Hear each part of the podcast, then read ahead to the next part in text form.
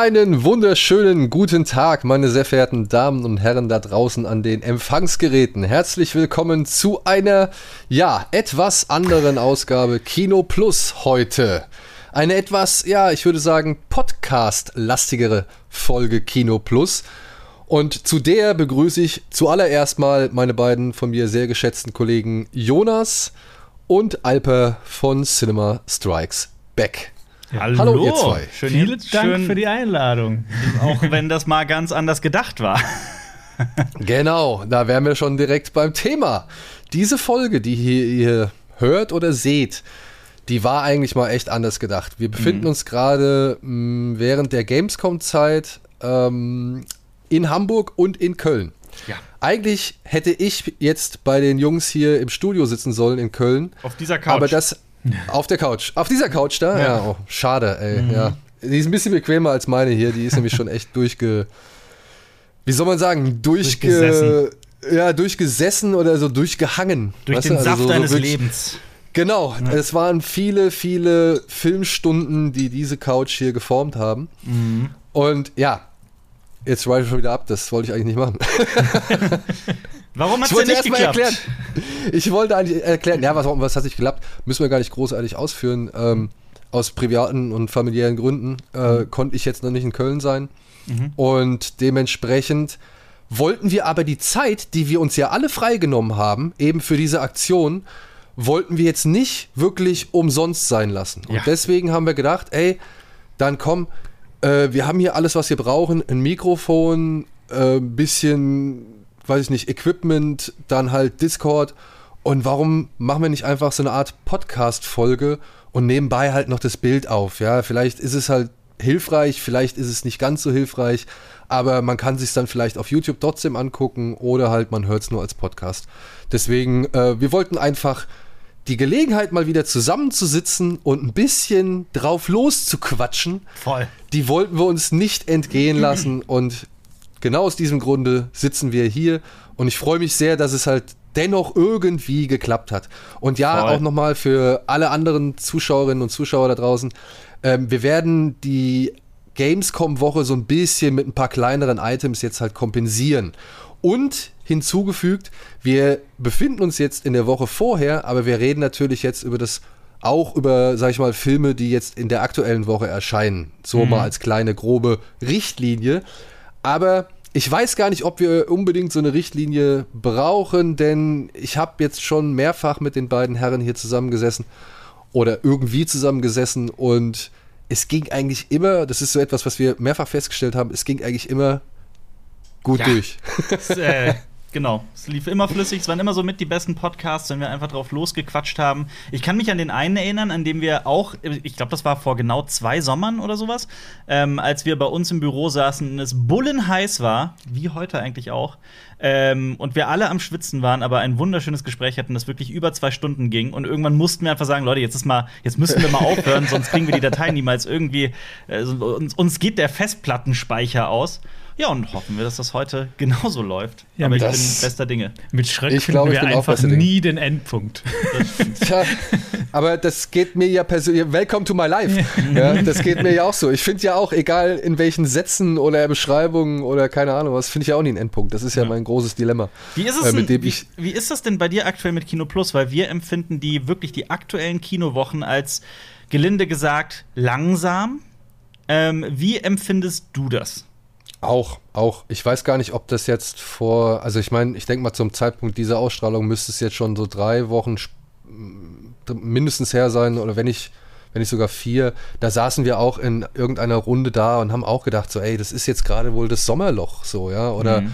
das müsste jetzt das Sommerloch sein und natürlich kommt das jetzt erschwert natürlich ähm, mit den Corona-Ausmaßen oder beziehungsweise den Corona-Nachwirkungen noch äh, hinzu. Und äh, das, das, ich finde, das merkt man deutlich, weil mhm.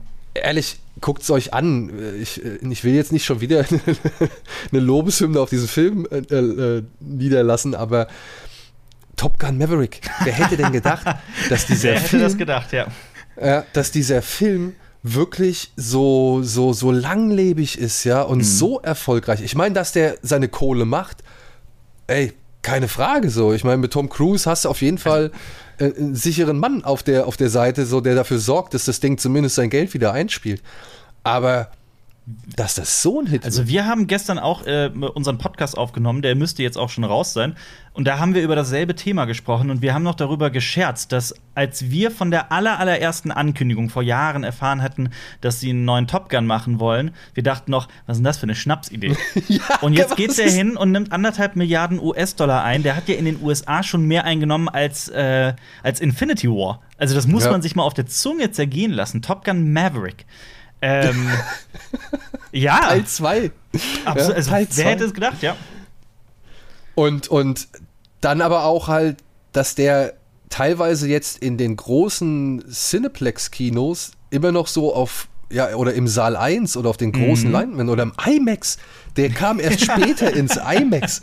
So, ja. Ich kann es aber nachvollziehen bei dem Film, dass man den so groß wie möglich sehen, den muss man so groß wie möglich sehen. Ich war auch du tatsächlich auch. Ähm, erst jetzt letztes Wochenende im Film, weil ich es davor nicht geschafft habe. Und da lief er auch immer noch in einem riesigen Saal und es mhm. war laut und groß und geil. Wie voll war ja. der Saal, ist meine Frage.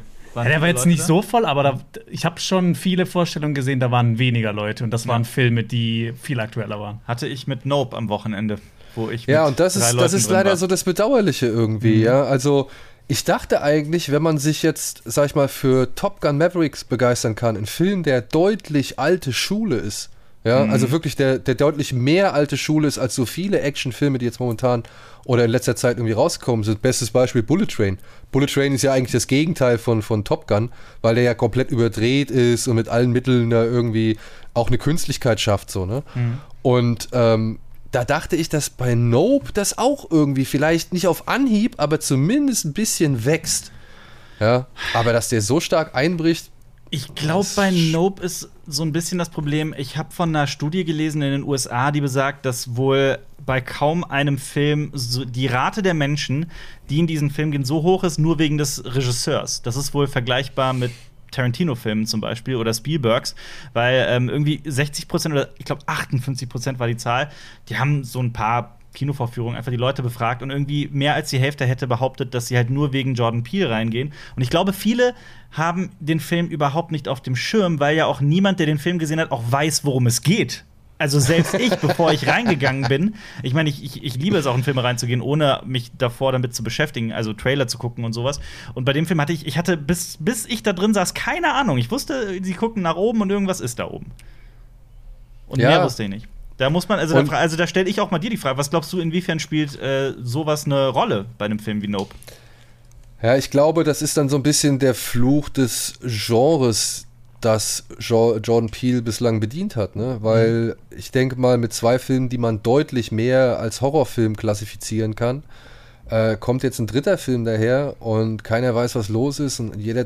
Ich denke mal schon, dass die Leute, die da reingegangen sind aufgrund von Jordan Peele, sich eher irgendwo im Horror verortet gefühlt haben oder sich für, verortet fühlen wollten, so weißt du? Also, mhm. dass man da reingeht und sich denkt, ah, okay, der hat jetzt zweimal so einen politischen Horror gemacht, das wird jetzt wieder politischer Horror sein, ja? Und man, mhm. es ist es halt einfach nicht.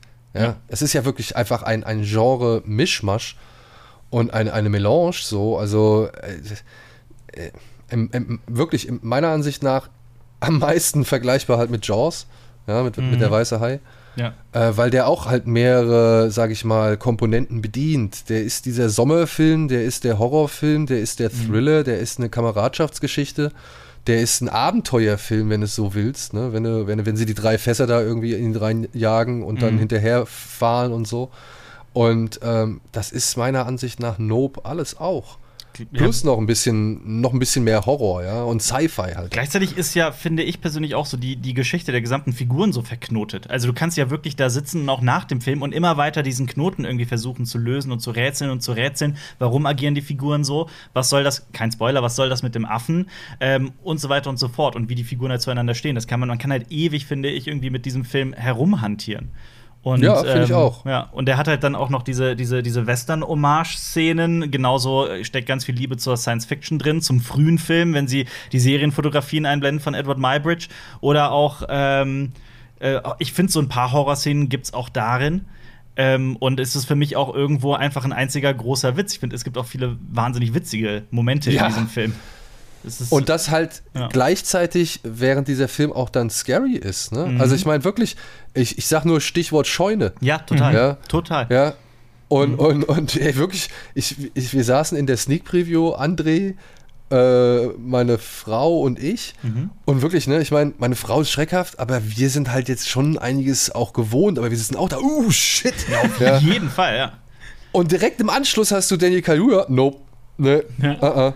Und ich muss ja. lachen. Also wirklich, das war, also ich habe und auch das gesamte Kino, das, war das, das fand ich das Schöne, ja. Das mhm. gesamte Kino ist so mitgegangen, genau mit den gleichen Emotionen. Ja. Ganz andere Leute mit ganz anderen Backgrounds. Und das fand ich stark, dass dann in einem Film, bei dem keiner so richtig weiß, was man davon halten soll und man zu diesem Zeitpunkt ja immer noch nicht so wirklich wusste, was das ist. Ja. Und man dachte, meint der das mit diesen komischen Pelzviechern jetzt ernst so, ja. ja. Und, und, wirklich dieses, dieser Schock und gleichzeitig laute Auflache, das war echt eine, also da habe ich gemerkt, das ist, das ist Kino, weißt du, also das Total. ist das Schöne am Kino, ja, wenn du halt wirklich äh, diese gleichzeitigen Emotionen bei so vielen unterschiedlichen Leuten äh, zu einem konzentrierten Moment irgendwie rausholen kannst. Und das machst du auch noch, sag ich mal, ich weiß nicht, wie es euch geht, aber ich habe hingeguckt, ich habe nichts gesehen. Ich habe wieder hingeguckt und ich denke mir, ach du Scheiße.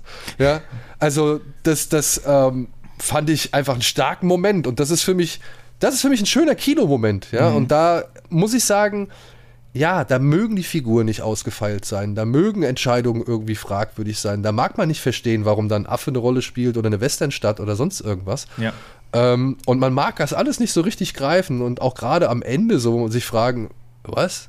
was sollte das jetzt? Ja? Was, was ist das für ein Gefieder da am Himmel? Ja, ja. und ähm, oder Geflatter da am Himmel. Und trotzdem, ja, das ist dieser kleine Moment, allein dieser kleine Moment, plus noch diese geilen Bilder von Heuti van Heutema mhm. und, und so gewisse musikalische Stücke und das Verschmelzen eben von eben genau den beiden Stärken oder von all diesen Stärken, plus noch Daniel Kaluuya und Kiki Palmer und äh, Herr, Herr Yuan und so weiter. Mhm. Ähm, dieses grandiose Finale ist, auch, ne? das, das ja, gesamte letzte das, Drittel dieses Films, ja. Da muss ich sagen, das ist mir mehr wert mhm. als Erlebnis, als Erfahrung, als, als, weiß ich nicht, als Teil eines Abends, den ich beschlossen habe, genau auf die Art und Weise zu verbringen. Ja. ja? Also das ist dann, das ist dann irgendwie, zählt das für mich mehr als, sage ich mal, gewisse inszenatorische oder erzählerische, erzählerische Schwächen, mhm. die ich vielleicht an diesem Werk irgendwie feststellen kann. Es gibt so viele Filme, bei denen vergisst man, dass man sie überhaupt gesehen hat. Irgendwann sieht man noch mal Werbung dafür oder hört den Titel oder irgendjemand spricht darüber, dann fällt einem ein, ach ja, ich hatte, ich hatte den Film ja schon mal gesehen. Ähm, ich habe das ganz oft und das sind so viele vergessenswerte Filme. Ähm, und Nope ist das eben genau nicht. Und ich finde, Nope sorgt für so viele, selbst wenn man irgendwie mit dem Gesamtprodukt irgendwie nicht zurechtkommt, gibt es so viele Momente darin, die einfach unvergesslich sind und die sich ganz tief ins Gedächtnis brennen, bei mir zumindest. Ja. Glaubt ihr, dass das vielleicht noch durch Mundpropaganda, dass der Film noch größer wird? Also, das war ja auch vor allem bei, bei Everything, Everywhere, All at Once so. Der, mhm. der, der lief ja noch Wochen und Monate nach der Erscheinung, mhm. weil einfach den noch Leute sehen wollten. Und es freut mich sehr, dass dieser Film über 100 Millionen Dollar ja, eingespielt hat. Ja. So. ja.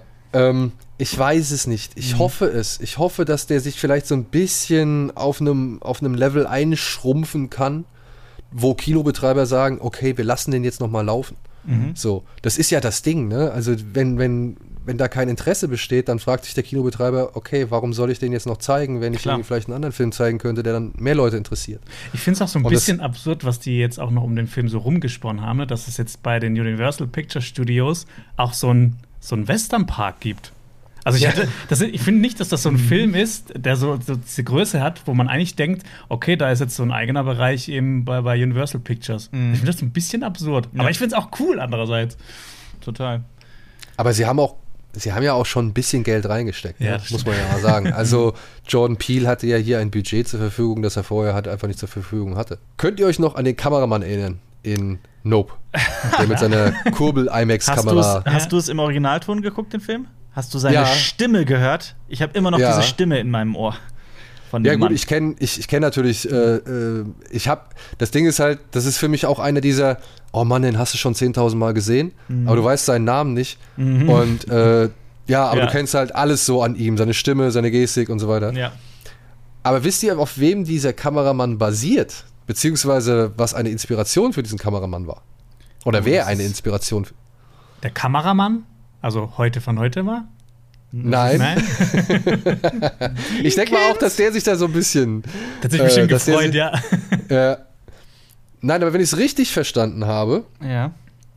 dann ähm, war Jan de Bond ein Beispiel ah, okay. für, für eben diesen Kameramann. Mhm. Denn Jan de Bond hat eine seiner ersten Arbeiten in Hollywood den Film Raw mhm. abgefilmt.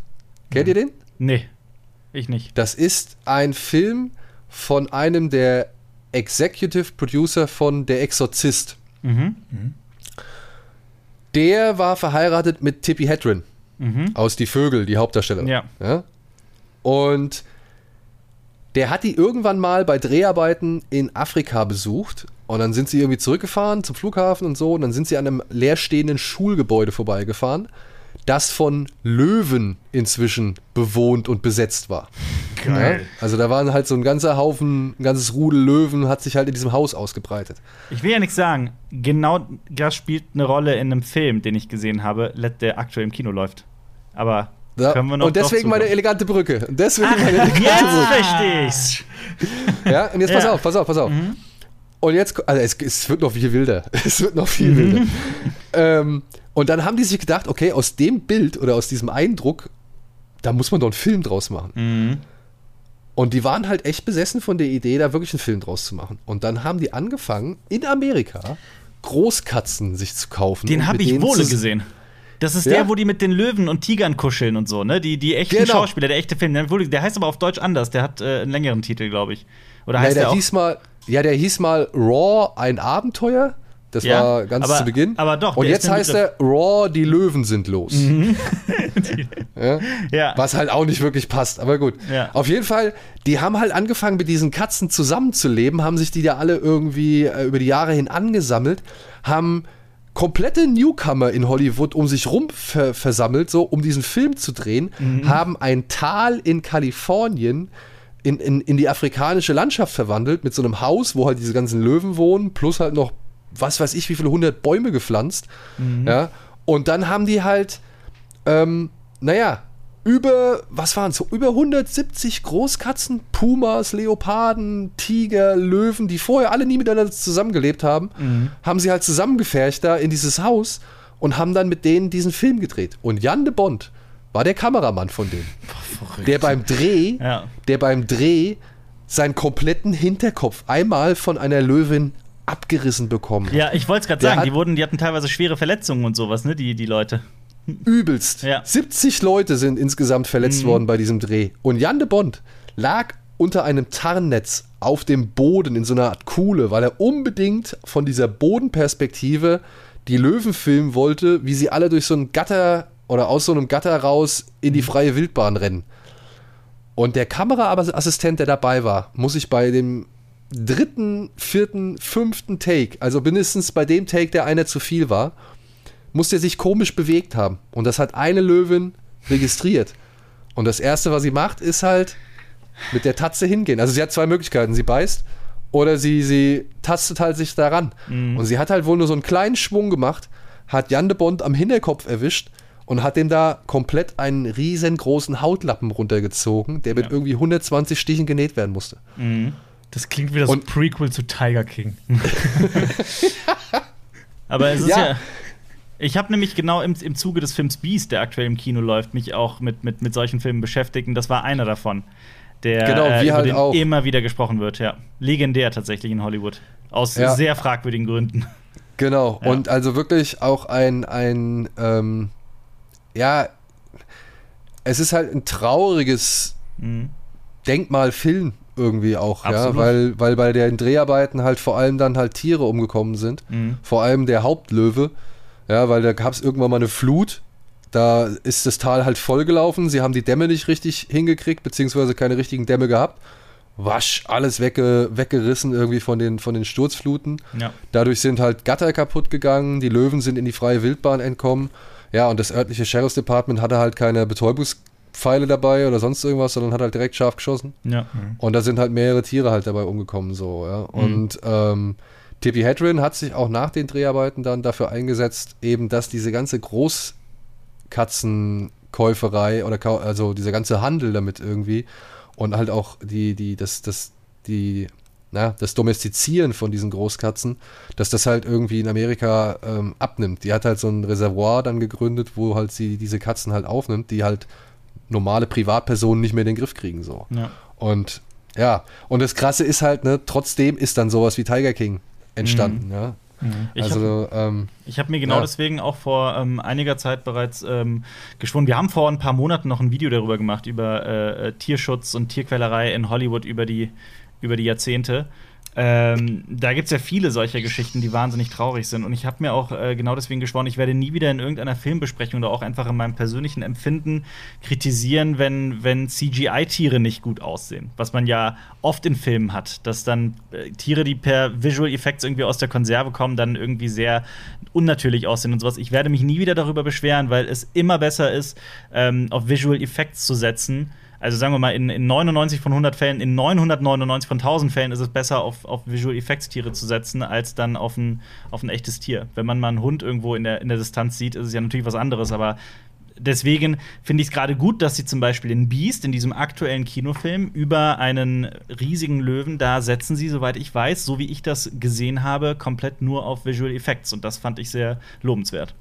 Und die sollen auch gar nicht mal so schlecht aussehen, habe ich jetzt äh, gelesen dass der, dass der Löwe eigentlich recht gut rüberkommt. Ich meine, ich sag's jetzt nur mal so nicht schlecht, mhm. weil ähm, wir haben auch im Rahmen unseres Podcasts haben wir halt auch über Löwen Horrorfilme oder Löwenfilme gesprochen. Wir hatten mhm. Der Geist und die Dunkelheit, mhm. wir hatten Prey von Dick Mars mhm. und wir hatten eben Raw.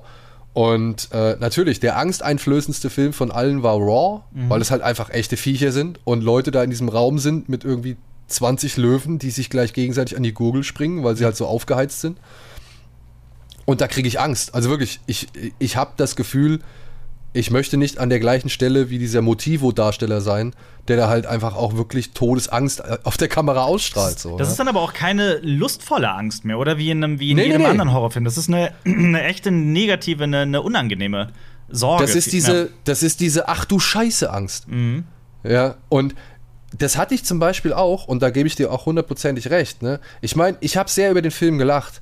Aber es gab halt zwei Szenen, wo ich gedacht habe, Leute, das muss nicht sein. Das war bei Jackass. Ja. Ähm, die Szene mit den Bären. Ja, mhm. da kommt dieser Bär rein und frisst da aus dem Schritt von, ich weiß nicht, Danger Aaron oder keine Ahnung. Und ich denke mir halt, ey Leute, nee, Alter, das, das, das, ja. das ist unangenehm. Also, das, mhm. wenn das Absolut. Vieh einmal irgendwie den falschen Impuls kriegt, und da wären wir wieder bei, bei Nope, ne? Mhm. Also, wenn es einmal nur den falschen Tag erwischt hat, einmal den falschen, weiß ich nicht, Trigger äh, bekommen hat und, und keine Ahnung was, dann ist der Typ vorbei. Das ist so. diese Illusion, dass man Tiere, das ist ja aber darum, genau darum geht es ja auch in Nope, diese Illusion, dass man äh, äh, Tiere und, und andere Wesen, die eben nicht menschlich sind und auch Menschen eigentlich, äh, in irgendeiner Form kontrollieren könnte. Das, das kann man eben nicht immer. Ähm, und auch wenn selbst ein, ein, ein, sehr gut trainierter, wohlerzogener Hund kann ähm, 700 Mal immer genau das tun, was du willst, aber äh, dann einmal den falschen Reiz aufnehmen, einen Hasen, der irgendwo herumläuft oder was auch immer, und der hört plötzlich nicht mehr auf dich. Sowas kann eigentlich, ja. das ist halt ein Tier, das kann immer mal passieren und das muss man immer im Hinterkopf halten. Da immer zu denken, das geht schon gut, das geht schon gut, das kann auch nach hinten losgehen. Ich finde, da ist Prey so ein, mhm. äh, so ein, so ein schönes Beispiel jetzt auch. Ne? Ich meine, mhm. du hast da CGI-Tiere, die nimmst du nicht wirklich ab. Ja. Aber die werden halt auch auseinandergefetzt und das willst du ja kein, keinem echten Tier zumuten. Aber dann hast du auch den Hund der halt meiner Ansicht nach echt geil war. Also der war, mhm. äh, der sah zum einen wunderschön aus. Ich habe ihn noch nicht gesehen. Echt Prey. Ah, nee? Ich weiß, okay. der ist auf Disney Plus, aber ich wollte den jetzt noch dieses Wochenende oder so, also diese Woche auf jeden Fall noch gucken. Hast du den gesehen, Jonas? Ich habe den gesehen. Mir der sehr gut gefallen. Im Vergleich zu ja, Mario, den nicht so toll fand. Okay, ja, ich fand den auch cool. Also ich muss sagen, mich hat der halt einfach überrascht. Mich hat der, also nach vier Filmen aus dem, oder mit, mit Prädatoren, die ich halt einfach nicht gut fand, mhm. äh, kam der halt so überraschend echt solide und rund daher. Und der hat aber, einen, wie gesagt, einen echten Hund dabei. Und was sie mit ihm machen, das, äh, also der war echt gut dressiert so. Also es war ja. echt. Äh, und ich finde, da hast du so einen schönen, ja, da sind vielleicht ein paar CGI-Kreaturen dabei, die jetzt nicht so cool aussehen. Mhm. Aber sie schaffen es irgendwie mit allem einen guten Ausgleich. Ich, ich finde, ähm, Prey ist ein Film der guten Ausgleiche. ja. Ich finde auch, ich bin absolut kein Predator-Fan von keinem der Filme jetzt wirklich. Ich bin, ich bin einfach nicht in diesem Franchise drin. Und ich finde, Prey hat mir von allen Filmen bisher am meisten gefallen. Ich finde, der hat irgendwie so, für mich hatte er den besten Zugang von allen Filmen. Noch besser als das Original? Ja. Der, der erste? Ja, den, aber den habe ich auch schon seit 20 Jahren nicht mehr gesehen. Aber ich bin jetzt auch nicht so jemand, der da drauf abfeiert, oh geil, der ist so toll mit Arnold Schwarzenegger. Dann denkt man am Anfang, der ist, der ist so, aber dann kommt der Predator und dann passiert das. Aber du hast halt diese Filme ganz schnell auserzählt. Es ist halt beim, beim Predator, der gegen irgendjemand kämpft. Aber irgendwie bei Prey fand ich es bisher am schönsten. Mhm. Oh, ich ich weiß nicht. Ich, ich, würde, ich würde dir zu einem Rewatch von Predator nochmal ja, raten. Ich, ich gucke ja noch auf jeden Fall. Ich verspreche es euch. Auf jeden weil Fall. Weil ich habe den auch gerade im Zuge von Prey nämlich einfach nochmal geguckt Mhm. und nochmal festgestellt, wie sehr ich diesen Film liebe. Ja, der ist großartig. Wirklich, ich liebe diesen Film. Ich kann es nicht einfach sagen, also ich kann es nicht anders sagen. Mit jeder Phase meines Körpers liebe ich diesen Film, weil ich finde jede Sekunde, wirklich jede Sekunde in diesem Film einfach sehenswert oder schön oder irgendwie cool oder geil oder ich weiß es nicht. Und je, mehr, je öfter ich diesen Film sehe, umso, umso cooler und so, weiß ich nicht, umso neue Facetten fallen mir immer wieder auf. So, ja, das ist echt krass. Also allein dieses Spiel mit den Perspektiven, was John McTiernan da betreibt, dass er immer wieder von der Unschärfe in die Schärfe, von den Vorder- Mhm. in den Hintergrund äh, wechselt und dadurch halt einen Film schafft. Man muss es sich mal vorstellen, ne? wenn man sich mal so einen John Wick zum Vergleich nimmt, wie viel Bewegung in diesem Film drin ist. Mhm. Ja, so von Menschen. Also, weißt du, wie viele Leute da rumwuseln, wie viele Leute irgendwo runterfallen, wie, wie, wie, wie sie sich rumkicken oder rumschlagen und so weiter und so fort. Predator ist gar nicht so. Ja, Mhm. Predator ist eigentlich ein Film, der fast schon langsam ist, aber der durch seine Kamera und seine Schnittarbeit eben diese Spannung und Dynamik und Bewegung erzeugt, die dir halt suggeriert, okay, da ist mehr los als sieben Leute laufen durch den Dschungel von Punkt A nach Punkt B. Ja. Ja. Das Aber ist so wie er- beim Mad Max vergleichbar, weißt du? Aber er spielt ja auch ganz oft damit, indem er ähm, immer wieder wechselt, wie viel man als Zuschauer und Zuschauerin weiß, ob man mehr weiß als, als Arnold Schwarzenegger in dem Moment oder, oder die, die Soldaten.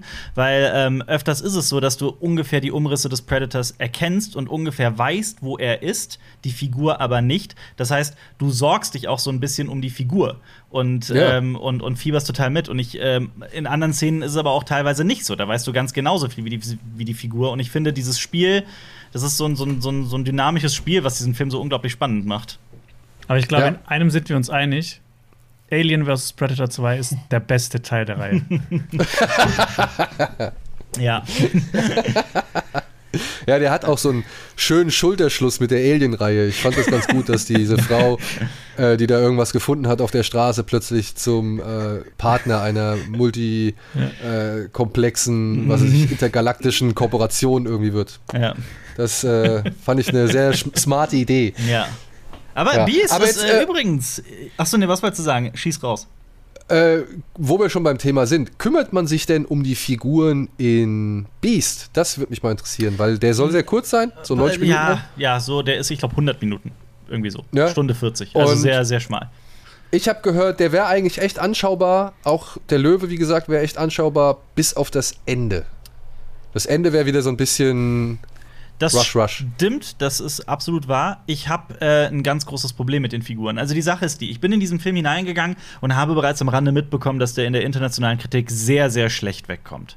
Ähm, dass der nicht gerade beliebt ist. Und die ersten 20 Minuten des Films laufen an und die Handlung ist eigentlich total interessant. Es geht um äh, Idris Elba, der spielt einen, einen Arzt mit zwei Töchtern im Teenageralter und man erfährt, dass die eine sehr ähm, tragische Familiengeschichte haben. Die äh, Mutter, Frau ist ähm, verstorben an, an, an ähm, Krebs, glaube ich, war es. Sorry, bin mir gerade echt nicht mehr sicher.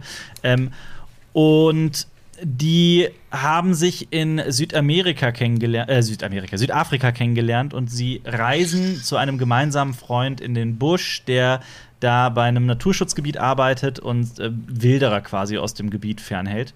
Und die. Das ist Charlton Copley. Genau, Charlton Copley. Ähm, auch ein großer Sympathieträger, finde ich, in dem, in dem Film. Also ich mag Charlton Copley eh sehr gerne. Ähm, District 9 zum Beispiel. Oder, oder in Hardcore Henry finde ich den auch irgendwie wahnsinnig äh, äh, witzig. ähm, auf jeden Fall, der hat ähm, äh, ja, die reisen da raus und werden plötzlich von so einem gigantischen Löwen angegriffen. Und man muss dazu sagen, dieser Film, diese gesamte Handlung funktioniert nur, sie wird nur vorangetrieben, weil diese Figuren von Anfang an eine Dummheit nach der anderen begehen.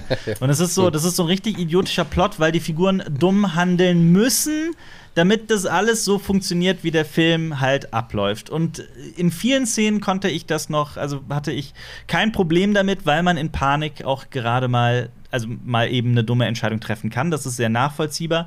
Aber selbst in den Situationen, in denen sie gerade keiner Angstsituation, keiner gefährlichen Situation ausgesetzt sind oder auch zuvor, wo halt wo die in aller Ruhe agieren, sind diese Figuren teilweise so atemberaubend, dämlich und nervig. Hast du da ein Beispiel für? Ich, ich, ich weiß es nicht, aber dafür bin ich halt, dafür kenne ich mich auch zu schlecht aus. Ist es so klug, so weit rauszufahren? Und die sind ja wirklich in diesem Naturschutzgebiet im Nirgendwo und ähm, haben halt so eine, so, so, so jeweils eine kleine Flasche Wasser dabei. Und ich denke mir halt so, wenn ich zur Arbeit fahre, nehme ich mehr Wasser mit, ne? ähm, und, dann, und dann sitzen die da, sind halt, sind halt in ihrem Auto gefangen und der Löwe läuft um sie herum und dann nimmt er halt so eine kleine Mini-Plastikflasche raus und sagt so, das ist das einzige Wasser, das wir haben. Wir müssen es, wir müssen es rationieren. Was eh schon auch ein schlechter Überlebenstipp ist, ne? Was ich von Bear Grylls und so gelernt habe, dass man Wasser nicht rationieren sollte, sondern trinken sollte, um möglichst lange, möglichst rational handeln zu können. Vielleicht war das der, der, das Problem von denen, dass die einfach ihr Wasser rationiert haben. Wer weiß. Nee, aber es ist halt, ähm, es passiert wirklich eine Doofheit nach der anderen. Oder dann, dann, dann sagt der Vater, äh, ich gehe mal, okay, ich äh, versuche das so zu sagen, es wird jetzt nichts spoilern. Ähm, ich gehe mal kurz raus und schaue nach einer Sache. Ne? Und er, er verlässt das Auto und wirklich exakt sieben Sekunden später funken ihn die Mädels schon an, Papa, wo bist du, wo bist du, wo bist du? Und dann antwortet er halt nicht, ne, weil er halt schleichen muss, was halt von Anfang an auch klar war, dass er das muss. Und dann fangen die an zu hupen. in dem, in dem Auto. Und, und, und, und ich sitze halt da und denke mir so, was macht ihr denn da? und diese und dieses diese diese eine, das sind halt zwei Töchter. Die ältere to Tochter ist irgendwie schon 19 oder sowas, ne? Und verhält sich halt wirklich wie jemand, dem irgendwie das Hirn amputiert wurde. Und in so einer Situation, in der die dann gerade so eine so eine Todesgefahr überwunden haben, sagt sie, also ist halt total so geschockt und am Schwitzen und ne? Und dann sagt sie im, im nächsten Satz fängt sie ein riesiges Gespräch an ähm, über, über die Familiendynamik und dass der Vater ihre Fotos, weil sie ist Analogfotografin, dass der Vater ihre Fotos nicht wertschätzt und sowas. Es ist alles so, also die Figuren, finde ich, sind, machen diesen Film kaputt. Okay. Weil du hast recht, der Löwe ist, ähm, also die gesamte Action ist gar nicht so verkehrt. Ich meine, es ist viel, viel zu nah, Wackelkamera und so weiter, alles wirklich sei geschenkt. Das ist auch so ein Klischee, das ich mittlerweile akzeptieren kann. Aber ich finde, man wird wirklich in diese Handlung gut eingeführt. Es macht Spaß, dem zu folgen. Es gibt grandiose Bilder, was halt im Busch natürlich auch irgendwie nicht anders möglich ist. Da brauchst du die Kamera nur irgendwo aufzustellen. Das sieht halt atemberaubend aus. Ähm, und vieles in diesem Film funktioniert ganz wunderbar. Aber diese, diese, diese Figuren haben mich wirklich wahnsinnig gemacht. Und dementsprechend bin ich da rausgegangen, habe gesagt, also trotzdem, der Film erfüllt irgend, der, der Film erfüllt seinen Zweck. Sage ich mal so ganz vorsichtig. Und ich finde, also ich kann das, wenn mir jetzt jemand sagen würde, ey Alper, hast du morgen was zu tun, ist dir langweilig, lass doch mal in Beast gehen, dann würde ich sagen, ja, komm. komm, machen wir. Habe ich Bock drauf. Also hat es auch so ein bisschen Spaß gemacht, diese okay, Dummheiten mit Das klang jetzt ja. nicht unbedingt. das aber klang jetzt nicht unbedingt vorher so. Ja, ja, aber genau das ist halt, das ist halt Beast so. Der, der, der, der fuckt mich nicht, der macht mich nicht wütend. Es ist, es ist kein guter Film, aber es ist trotzdem ein Film, der sich irgendwie, der sich, der, der, der Spaß macht, zu gucken. Okay. Also deswegen, also ich würde jetzt niemandem abraten, in, in, in Beast zu gehen. Man darf halt nur wirklich keinen, keine plausible Handlung und einen guten Film und sympathische Figuren erwarten. Naja, aber das ist ja die, das ist die Frage, die wir auch im Podcast gestellt haben. Was mhm. erwarte ich denn von einem Löwen-Horrorfilm ja. oder Löwen-Actionfilm oder Löwen-Angriffsfilm, sagen wir es mal so. Mhm. Ja, ich erwarte irgendwie, dass der Löwe angreift, dass Leute Angst haben und dass ich entweder denke mir, wow, das sieht fies aus oder wow, ich möchte dich in der gleichen Situation stecken. Ja. Bei einem digitalen Löwen finde ich, ist wow, ich möchte dich in der gleichen Situation stecken, immer ein bisschen schwieriger, meiner mhm. Ansicht nach. Ja. Als zum Beispiel, weil das hatten wir bei der Geist in der Dunkelheit, die hatten da halt zwei richtige Löwen. Und ich mhm. finde, das, das macht sich bemerkbar. Also das, das, das, das überträgt sich auf den Zuschauer. Und bei Raw ja sowieso. Und trotzdem, zum Beispiel bei Prey, hatten die echt saftige Effekte. Weißt mhm. du, da haben sie halt schon irgendwie Leute auseinandergerissen und haben auch vor Kindern und so keinen Halt gemacht. Also da waren sie halt echt konsequent. Ja. Und ähm, ja, da konnte ich halt die andere Seite so ein bisschen gutieren und eben ähm, hab das irgendwie so ein bisschen als den, den Spaß daraus gezogen. Ich meine, der ganze Film ist Quatsch, aber ähm, der, der Beast, so wie ich es verstanden habe, nimmt sich ja schon auf eine gewisse Art und Weise ernst. Mhm. Ja, ja, total. Der, der Film versucht sogar so eine gewisse Metaphorik mit einzubauen, indem äh, über das, das, das Rudelverhalten, das, das Herdenverhalten der Löwen gesprochen wird und wie die Weibchen agieren und wie die Männchen agieren. Und das wird halt so ein bisschen dann daneben gestellt, wie Idris Elba seine Familie beschützt und so weiter. Also da wird so sehr plump versucht, da noch etwas, ein bisschen Substanz reinzubringen das hätte ich jetzt nicht gebraucht, aber es bleibt auch wirklich ziemlich im Hintergrund. Also es geht, es geht um die Löwen-Action. Und ja, es ist, der, der, der Löwe ist komplett aus dem Computer, aber ich denke mir halt, das ist irgendwie aus einem aus, aus, wenn man sich anguckt, was mit Tieren alles in Hollywood schon in der Vergangenheit passiert, ist einfach immer besser, wenn lieber nicht mit echten Tieren gearbeitet wird. Und ich persönlich finde auch, Nee, sorry, was wolltest du sagen?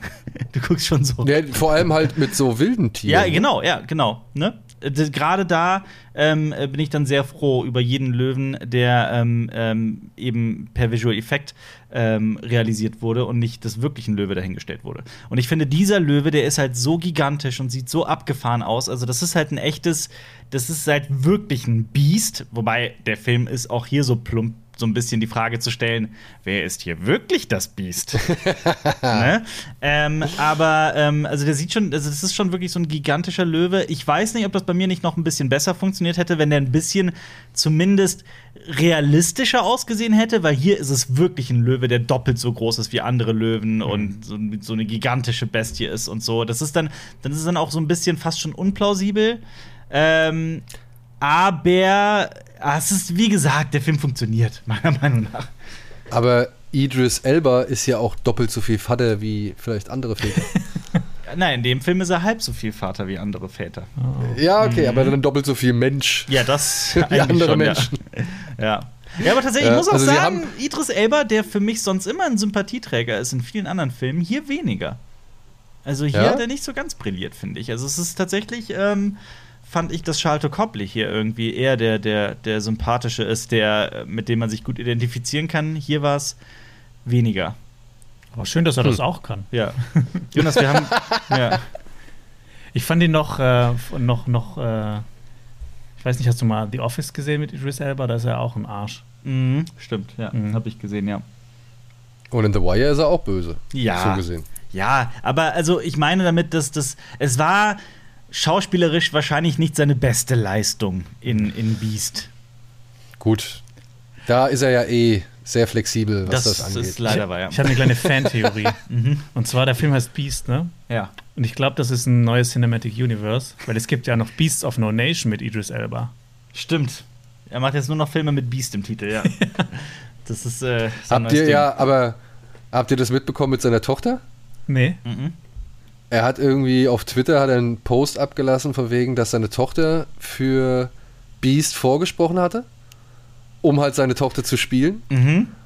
Und dann haben sie halt festgestellt, dass die Chemie vor der Leinwand oder auf der Leinwand nicht stimmt. Huiuiui. Aber das hätte doch gepasst, theoretisch für den Film. Oder? Aber die, aber die, die, also die Chemie mit den, denen, die es dann geworden sind, die passt halt auch nicht.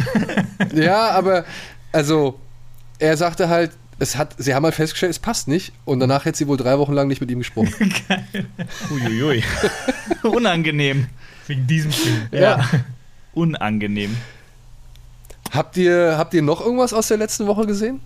Äh, boah, hau mal ein paar Titel raus. Was lief denn so? Was war denn mit ähm, hier 3000 äh, Years 3000 Years of Longing. Ja. Ne, ich glaube, der kommt diese Woche. Der kommt okay. diese Woche. Mhm. Aber letzte Woche war noch hier Känguru-Verschwörung. Habt ihr den äh, gesehen, wo wir schon bei digitalen Tieren sind? Ja. nee, nee also, ich bin da nicht, äh, nicht komplett drin. Muss ich ehrlich sein. Ich habe auch die Bücher, also ich habe die Bücher angelesen, aber ich habe das irgendwann nicht mehr. Ich konnte es nicht mehr lesen, weil das halt einfach so kurze Versatzstücke sind. Das erzählt ja keine richtige durchgehende Handlung. Geschichte, ne? Ja. Du liest doch ja. sonst jedes Buch zu Ende. Nee, das konnte ich nicht. Aber das, das, muss man auch nicht zu Ende lesen, weil es eben kein, ne? Es gibt mhm. keinen Anfang und kein Ende. Also, soweit ich gelesen habe. ja. Aber ähm, zum Beispiel jetzt äh, andere Bücher von Marc-Uwe Kling, so Quality Land, mhm. das wird eine HBO-Serie. Mhm. Und das fand ich ja. ziemlich geil. Aber das erzählt halt auch eine mega interessante Geschichte. Ja. Aber bei Känguru-Verschwörungen und Chroniken bin ich komplett raus. Ich finde auch die Trailer schrecken mich da eher ab. Das ist ja. irgendwie so gar nicht meins. Ja, ich habe beide jetzt gesehen. Ich fand den ersten schon, es war auch nicht so mein Fall, obwohl, ich da das erste Buch dann auch als Grundlage kannte. Das hatte ich dann so ein bisschen gelesen und habe auch verstanden, warum sie da so eine Geschichte mit reinpacken. Aber sind wir ehrlich, da war dann halt auch die Geschichte irgendwie immer so die Bremse auf dem ganzen Ding. Und jetzt dieses, äh, der neue Chroniken basiert nicht wirklich auf einer Vorlage, sondern Marc-Uwe Kling hat einfach gemacht, worauf er, glaube ich, Lust hat. Und das ist dann halt auch mehr so eine Sketchparade, ne? Also es mhm. sind halt wirklich immer einzelne Versatzstücke. Und da sind ein paar coole Sachen dabei. Da gibt es so eine Videospielanimation, wie sie sich halt irgendwie Street Fighter oder Double Dragon mäßig, ähm, nicht Street Fighter, aber äh, Double Dragon mäßig irgendwie so durch so 2D-Szenarien prügeln. Mhm. Und ja, es geht halt darum, dass er die, also der Mark Uwe muss halt die Mutter seiner Geliebten oder seines, seines Love Interests muss er vom Schwurblerkurs abbringen. Mhm. Die nennt sich nämlich Diesel Liesel und ist überzeugte Klimagegnerin oder Leugnerin. Mhm. Und ist jetzt zu einer, ja, großen, ich weiß nicht, ich glaube, sie nennt es halt wirklich Verschwörungskonferenz eingeladen. äh, aufgezogen, aufgezogen von Benno Fürmann, dem, dem, mhm. dem deutschen QAnon-Vertreter, was weiß ich. Also, also er ist halt, halt so ein Oberschwurbler und hat so eine Convention und hat sie da eingeladen, sie soll da sprechen und jetzt müssen Mark Uwe und das Känguru halt versuchen, sie davon zu überzeugen, dass der Klimawandel tatsächlich existiert und auch von Menschen gemacht ist und versuchen sie halt auf ihre eigene Art und Weise zu bekehren. Mhm. Und das nutzen Mark Uwe Kling und alle Beteiligten halt natürlich vor allem, um diese ganzen Querdenker irgendwie einmal abzuwatschen bzw. durch den Kakao zu ziehen. Aber ja, da sind ein paar nette Szenen dabei, da sind ein paar lustige Momente dabei alles im All muss ich sagen, ist es nicht mein Humor und ich finde auch, wenn man zu oft zu viele Schwächen benennt und sich darüber lustig macht, ändert es leider nichts an der Tatsache, dass diese Schwächen trotzdem vorhanden sind. Mhm. Und das ist immer wieder so eine Methode, ich weiß nicht, ob man der auferliegt oder ob man sagt, wir finden keinen anderen Ausweg, als uns in den Nonsens zu flüchten. Ich finde, das klappt bei Ritter der Kokosnuss wundervoll. Mhm. Ja, aber da sind halt auch einfach die entsprechenden Gags dabei. Das klappt bei Life of Brian meiner Ansicht nach auch wundervoll, weil da halt einfach auch Gags für die Ewigkeit dabei sind. Also zeitlosere Gags. Ich finde halt, hier passt es nicht so ganz, beziehungsweise geht es nicht so ganz auf, weil, sind wir ehrlich, also meinst du, der geht in so eine Metaebene und benennt auch wirklich, dass er keine Handlung hat und sowas, oder wie meinst du das? Ja, auch, ja. Mhm. Also ähm, äh, am Ende ist es wieder halt wirklich so, so, fast schon so ein Monty Python-Ausstieg. Ich finde es ehrenhaft, dass er es versucht, aber ich finde, es geht nicht auf, wenn du vorher halt einen Film hast, ja, der nie so komplett witzig ist oder beziehungsweise der nie so komplett dein Humorzentrum trifft. Ich will gar nicht abstreiten, dass wenn Leute die Vorlagen kennen und wirklich Fans und große Begeisterung für die Vorlagen aufbringen können, ähm, also wenn die Fans sind, dass das halt vielleicht dann wirklich auch auf Dauer komplett bespaßt so. Aber das ist halt, wie gesagt, mhm. nicht mein, bei mir der Fall. Ja. Mhm. Und ich würde auch sagen, ähm, dass die Gag-Qualität tatsächlich abhängig davon ist, wie sehr du dich mit dem Humor von den Büchern irgendwie identifizieren kannst. Mhm. Und sollte, sollte das nicht der Fall sein, ja, dann geht vielleicht der ein oder andere Gag gut, aber das sind zu viele, die dann meiner Ansicht nach auch eher nur so, ja, so mhm. einen leichten Schmunzler erzeugen. Ich habe das Gefühl in den letzten Jahren, dass Filme sich immer mehr in diese Metaebene flüchten und das immer wieder, also dass das, dass das zugenommen hat auf, auf jeden Fall in den letzten Jahren. Weil gerade wenn du Monty Python ansprichst oder auch Mel Brooks oder so, der das ja auch immer wieder sehr gerne gemacht hat, das waren ja noch andere Zeiten. Es hat sich noch sehr frisch angefühlt, wenn ein Film anfängt, sich selbst zurückzuspulen und sowas. Ähm, und ich habe das Gefühl, dass es hat so in den letzten Jahren überhand genommen, dass das immer mehr Filme machen. Ich musste auch spontan an, okay, ich meine, die Scream-Reihe ist auch berühmt dafür, aber ich musste da spontan an den neuen Scream denken, der das für mich auch übertrieben hatte. Ähm, und ich hatte ja, aber da bleibt, der bleibt da noch mehr in seiner Handlung verhaftet oder verortet so, ne? Also da finde ich, da ist, da ist äh, Känguru-Chroniken mhm. deutlich mehr ja, Meta und, und abgehoben. Ich meine, der Film fängt damit an, dass sie ein Dinner im Dunkeln haben mhm. und du siehst halt erstmal nur schwarze Leinwand. Mhm. Ja. So. Und ähm, das ist halt so, das ist. Und bei Scream, da hast du ja wirklich, da, da ist ja noch nebenbei diese Krimi-Handlung. Die mag man natürlich mit dem entsprechenden Auge komplett ironisch sehen oder, oder als Meta-Kommentar auf so viele andere Meta-Kommentare. Aber trotzdem erzählt er eine Handlung mit Figuren von A nach Z. Ja. So. Und das macht Känguru Chroniken meiner Ansicht nicht nach nicht. Nicht mal das macht, okay, ja. Ich finde das, also, so wie du das erklärst, klingt das auch so ein bisschen wie so ein Film, der jetzt auch nur so in den nächsten zehn Jahren funktioniert und dann auch überhaupt nicht mehr. Und, und das meinte ich halt, ja. Also bei Life of Brian, da lachst du heute noch drüber, mhm. weil die Themen so zeitlos sind, weil sie da wirklich verstanden haben, was sie da erzählen wollen und durch den Kakao ziehen wollen und dass das halt auf so vielen, ja, auf so viele Menschen übergreift. Jetzt hier mit den Schwurblern, ja, und, und den Klimaleugnern und so weiter, ja, ähm, ja, da lachen wir vielleicht noch fünf Jahre drüber und dann haben wir wieder eine neue Gruppe, die wir, über die wir uns lustig machen können und die dann aber auch wieder genauso schnell, hoffentlich genauso schnell, sage ich mal, an, Bedeutungslo an Bedeutung verliert mhm. oder in der Bedeutungslosigkeit verschwindet. Aber das ist deutlich stärker an den Zeitgeist gebunden als eben ein Life of Brian, meiner Ansicht nach. Mhm. Ja, jetzt ist natürlich auch der, der, der Vergleich unfair, aber ich finde es auch, ich, ich bin gar kein Mark-Uwe Kling-Gegner so. Also ich finde, der macht gute Sachen. Ja, ich habe von dem, äh, von der Verfilmung oder von der Serienadaption habe ich auch schon gehört. Meine Kinder und wir sind große Fans vom Neinhorn. So, mhm. das lesen wir denen irgendwie mehrfach vor. Und äh, demnach, also ich will gar nicht sagen, dass das irgendwie platt oder sonst irgendwas ist, sondern es ist halt einfach nicht so meins. Mhm. Ja. Und ich glaube, es ist halt einfach deutlich stärker an eben einen aktuellen Zeitgeist gebunden als es andere Filme waren, die halt eben auch so ein Rundumschlag waren gegen bestimmte Denkweisen, Strömungen, Entwicklungen, was weiß ich. Und die, die Bemühungen dagegen, die sind ja eher ein Wert, die will ich auch gar nicht ab, äh, also abstreiten oder irgendwie negativ reden. Nur, ich finde, sie haben sich halt auch mit den Klimaleugnern irgendwie so die dankbarsten Opfer genommen. Hm. Ja, das stimmt. Flat Earther hätte man noch. Wäre dann noch ja, aber die kommen auch vor. Gewesen. Die kommen auch vor. Ach, also es kommt eigentlich ja. alles vor. Ja, ja. stimmt, das ist ja die Verschwörungskonferenz. Mhm. Ja, also es kommt alles vor. Und sie entwickeln ja sogar eine eigene, eigene Theorie, dass die Erde eigentlich ein Würfel ist. So. ja. Weil Wasserfälle ja immer wirklich zack steil nach unten gehen. Mhm. ja, ist schon witzig. Gut, was hatten wir? Hatten wir noch irgendwas? Äh, ich weiß nicht. Ähm, wie, wie seid ihr bewandert mit dem Thema Dragon Ball? Eigentlich damit aufgewachsen. Ähm, ja? Alles gesehen früher, sehr, sehr viel gesehen. Nachmittags RTL 2, Dragon Ball, Pro. Dragon Ball Z.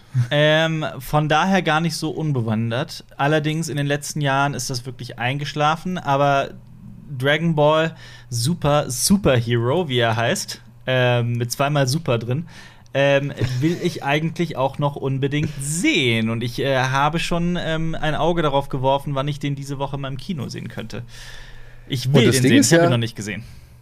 Das Ding ist ja, also diese, sag ich mal, Spezialvorführungen, ne, die mhm. erfreuen sich ja weiterhin ungebrochener Beliebtheit. Allerdings, Trotz, ja. also Corona zum Trotz oder was mhm. weiß ich, allen Strömungen zum Trotz.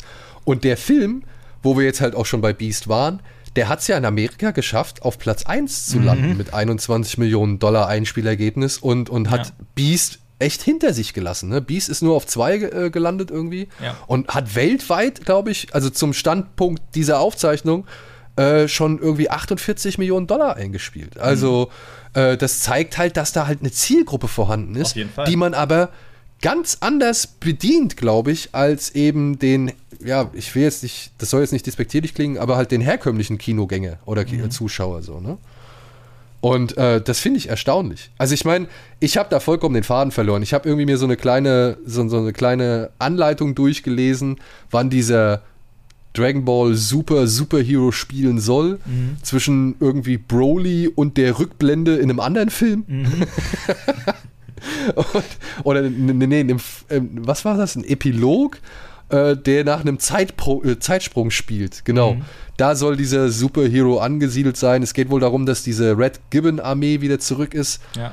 Und äh, ja, jetzt wieder besiegt werden muss. Ne? Mhm. Und dafür zwei Monster-Cyborgs entwickelt hat, die dann, ich weiß nicht, Son Goku zur Strecke bringen muss. Ja, Oder? genau. Es geht wieder ja. um Son Goku, ja.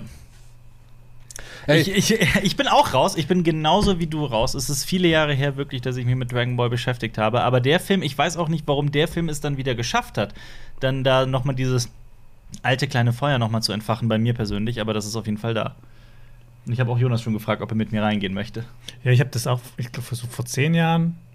Da habe ich auch noch mal versucht, noch mal alles durchzuschauen. Es gibt ja auch diese äh, Dragon Ball Budokai. Das ist ja quasi diese verkürzte Form, wo die einfach auch die, die starren sich ja teilweise minutenlang an. Und dann ist nur Musik dazwischen. Oder so ein Goku lädt die Genke Dama über fünf Folgen auf. Und das haben die halt in diesem Budokai quasi so gerafft, dass man das einfach viel besser anschauen kann. Das ist dann halt nicht mehr so fürs mhm. Fernsehen konzipiert, sondern für jemanden, der halt noch mal das alles anschauen will. Und das fand ich ganz nett, weil halt einfach die Handlung ein bisschen geraffter ist. Ja. Und Im Endeffekt Ey, sind wir da drei Leute mit äh, gefährlichem Halbwissen, die über das Thema. ja, du. Nein, ich habe nicht mal gefährliches Halbwissen. Ich habe gar kein Wissen. Mhm. Ja? Also ich kenne, ich habe, glaube ich, den allerersten Band, den habe ich mal gelesen, weil ich da mal mich reinlesen wollte und uh, so ein bisschen verstehen wollte, wo das herkommt und was so die Anfänge waren. Ich finde es immer interessant, mal so, so das allererste sich anzugucken. Mhm. Vor allem, wenn man schon weiß, dass das so eine, ja, milliardenschwere Franchise ja. äh, geworden ist. Ne? Also ich meine, die haben ja wirklich in allen Bereichen, können die ja Sachen verkaufen und schaffen es dann halt auch wirklich immer wieder Erfolge oder beziehungsweise Einspielerfolge hinzulegen. So. Und ich habe da absoluten Respekt vor. Es ist nicht so mein Ding, mhm. ja, sage ich ganz einfach. Es ist nicht so mein Ding ich werde da auch nicht mehr die Zeit finden, um mich da so wirklich voll reinzuarbeiten, um wirklich alles entschlüsseln zu können, was da gesagt worden ist und wie wichtig jetzt auch, sag ich mal, Son Gohans Kräfte sind, die da jetzt wieder eine Rolle spielen sollen und so weiter und so fort. Mhm. Aber ich finde es irgendwie von seiner Gesamtheit, in seiner gesamten Masse und dann immer mal wieder so ein paar Brocken sich da rauszufischen, um halt mal für den oder den Film oder die oder die Serie oder das oder das Spiel mal so einen kurzen Einblick in, die, in das gesamte Universum zu bekommen, finde ich das immer wieder interessant. Das mache ich mhm. auch bei anderen, sage ich mal, Reihen, Franchises, Universen, Serien, was weiß ich so. Mhm. Und ähm, ich habe da Respekt vor. Also wirklich, ich habe da Respekt vor, dass die Filme, die jetzt ohne große Werbekampagne, sage ich mal, daherkommen, trotzdem da ihre treue Anhängerschaft haben, die das halt auch immer wieder zu unterstützen weiß. Ja. Mhm. Hast du zufällig mal Dragon Ball Evolution gesehen, diese Live-Action-Verfilmung? War das die mit Shoyun Fat? Ich bin mir gerade nicht mehr sicher, weil ich diesen Film versuche ich aus meinem Gedächtnis zu verbannen. Weil ich glaube, da war sich, da war sich jeder der, einig, dass, der, dass dieser glaub, Film eine riesengroße Frechheit war und ein Schlag ins Gesicht für jeden Dragon Ball-Fan. Ja, gut, das möchte ich gar nicht abschreiben. Wenn das der mit Shoyun Fat war, äh, dann fand ich ne, einfach schon ich meine, ich habe nicht so wirklich Plan, aber mhm. wenn ich es richtig verstanden habe, war er der Herr der Schildkröten. Und mhm. da sind zwei Sachen für mich vereint worden, dass die nicht gehen. Also ich kenne den Herr der Schildkröten als, als jemand, der vom Essenstisch aufsteht und anderen Leuten auf den Rücken pinkelt und sich wieder hinsetzt und weiter isst und sich dabei kaputt, kaputt lacht. So, ja. Und das so ein Klau äh, kauziger kleiner Typ ist so. So ein Grabscher. Und, ja, ja. ja. ja. Auch ja, nicht mehr okay. so gut gealtert, ja, ne? Das ist überhaupt nicht, überhaupt nicht gut gealtert. Okay, aber Dragon Ball Evolution ist tatsächlich der mit Shoyun Fat. Noch die ersten und Mangas und, und die ersten Folgen mit, mit, mit äh, ihm und Bulma sind äh, teilweise wirklich sehr, sehr, sehr, also eigentlich auch schon drüber. Ja. Ja. Ja, und dann kommt Shoyun Fat, ein Mann, den ich aufgrund seiner Coolness mhm. wirklich vergöttere. Ja. Und der spielt den. Und ich merke, es ist nicht mal so ansatzweise wie das, was ich von Dragon Ball weiß. Und ja. das ist schon verschwindend gering. Ja. Und dann ist der Film halt einfach von vorne bis hinten noch Murks. Ich meine, ich meine ehrlich, was der für eine Geschichte da erzählt, das ist halt A, die komplett absolute Standardstory, die du halt schon 10.000 Mal irgendwo in wahrscheinlich auch 10.000 verschiedenen Shonen oder sonst irgendwas gesehen hast. Mhm. Und dann halt einfach auch nicht gut ausgeführt. Ja. ja. Also es war ja einfach nur ein Durcheinander, ein Rumgewirbel und Gewusel. Und wo ich mir gedacht habe, da kommt ja nicht mal ansatzweise, nicht mal ansatzweise, ich glaube schon, ja, eine, also nicht mal ansatzweise die Facetten dieser Mangas irgendwie zum Vorschein, so, ja. Und wenn es auch dieses Anstarren ist oder dieses Aufladen an Ego und Superkräften, so, das war ja nicht einmal irgendwie großartig da drin. Mhm. Und von den Kämpfen will ich gar nicht erst anfangen. Als alter Kampfsport- oder Martial Arts-Fan, ja, und Martial Arts-Film-Fan, ähm, ist das, ist das meiner Ansicht nach beschämend gewesen. Mhm. Und nicht das, was ich von einem Dragon Ball-Film erwarte. Da erwarte ich, dass die sich durch den Planet durchboxen. So. Mhm. Ja. Ist genau dasselbe wie bei dem Avatar-Film. Ist exakt dasselbe. Ja. Der ist auch, ah, ja, und ja. da kannte ich sogar mehr, mehr von der Vorlage so, Mhm. ja. Und ich habe den Scheimerland-Film, den habe ich schon, also den habe ich wirklich Jahre, Jahrzehnte Mhm. vor mir hergeschoben, bis ich da mal einen Blick reingeworfen habe. Ja, ich auch. Und ich habe den, glaube ich, nie von Anfang bis Ende gesehen, sondern immer nur so, Ja, ja, ja. immer nur so in Stücken. Ich habe den wahrscheinlich mittlerweile komplett gesehen, aber immer nur so. Ich habe den nie wirklich einmal anmachen können, um den von Anfang bis Ende zu sehen, weil es nicht geht. Weil es nicht geht. Dafür ist der zu schlecht und eine zu, ein zu großer Affront gegenüber der Vorlage. Und man fragt sich halt auch echt, was hat die da geritten? Ja? Was hat die da geritten? Und dass, dass, dass der auch noch mit diesem dummen Cliffhanger-Ende Mhm. da irgendwie daherkommt, so, ja, wo ich, wo, wo wirklich die Grundlage nicht mal ansatzweise für geschaffen worden Ja. ist. Nicht mal ansatzweise, weil du überhaupt nichts weißt über dieses Feuervolk. Ja. Nee, also keine Ahnung. Das, also so, einen- so einen katastrophalen Ausfall, den musst du auch erstmal hinlegen, ey. Ja. Und dann, ja aber, ne, Ja. bei allem Respekt, davon musste ich auch erstmal erholen. Also das haben jetzt auch, glaube ich, ein, einige Leute noch nicht geschafft, sich von so einem Flop oder von so einem Verriss äh, wirklich nochmal zurückzuarbeiten. Also da muss man ja scheinbar dann nochmal so ein bisschen Respekt zollen. Ne? Ich Mhm. will jetzt nicht sagen, dass alle seine Filme danach irgendwie die, die Creme de la Creme waren, Was, aber was kam denn noch alles danach? Auf kam und Ab. Old kam. War nicht After Earth auch nach ich glaube, der war auch danach. Ja, Ach so, das, dann- das, dann- das dann- kommt noch hinzu. Das heißt, äh, das heißt, Glass und Split und so weiter war auch alles danach. Ja. Und ähm, Genau. genauso The Visit auch, ne? The Visit war auch danach. Ja. Aber sein letzter Film war doch Old, nicht wahr? Das war Old, ja. Ja. Old wurde auch sehr schnell old. Ja, ja, Ja. war auch nicht so mein Favorit. Nee, ich äh, fand den leider. Also Schama, ich finde, ich immer wieder erwische ich mich dabei, wie ich in äh, Herrn Schamalans ähm, Filmografie gucke und einfach nur sinniere, was passiert wäre, wenn dieser Mann einfach weiter Filme in der Qualität von, von Six Sense, Science und äh, Unbreakable gemacht hätte. Weil, also das ist ein einziges Auf und Ab. Ja. Und leider viel mehr up, also down, als. Aber man ist dann trotzdem immer wieder gespannt, wird der nächste wieder ein richtig geiler Film Mhm. oder wird es wieder ein totaler Flop? ah, Ich kann das immer Ich so weiß nicht. abschütteln. Ich gehe eher, ich gehe eher nach so Filmen wie The Happening. Ich glaube, The Happening hat Mhm. mich endgültig gebrochen. ja, verständlich.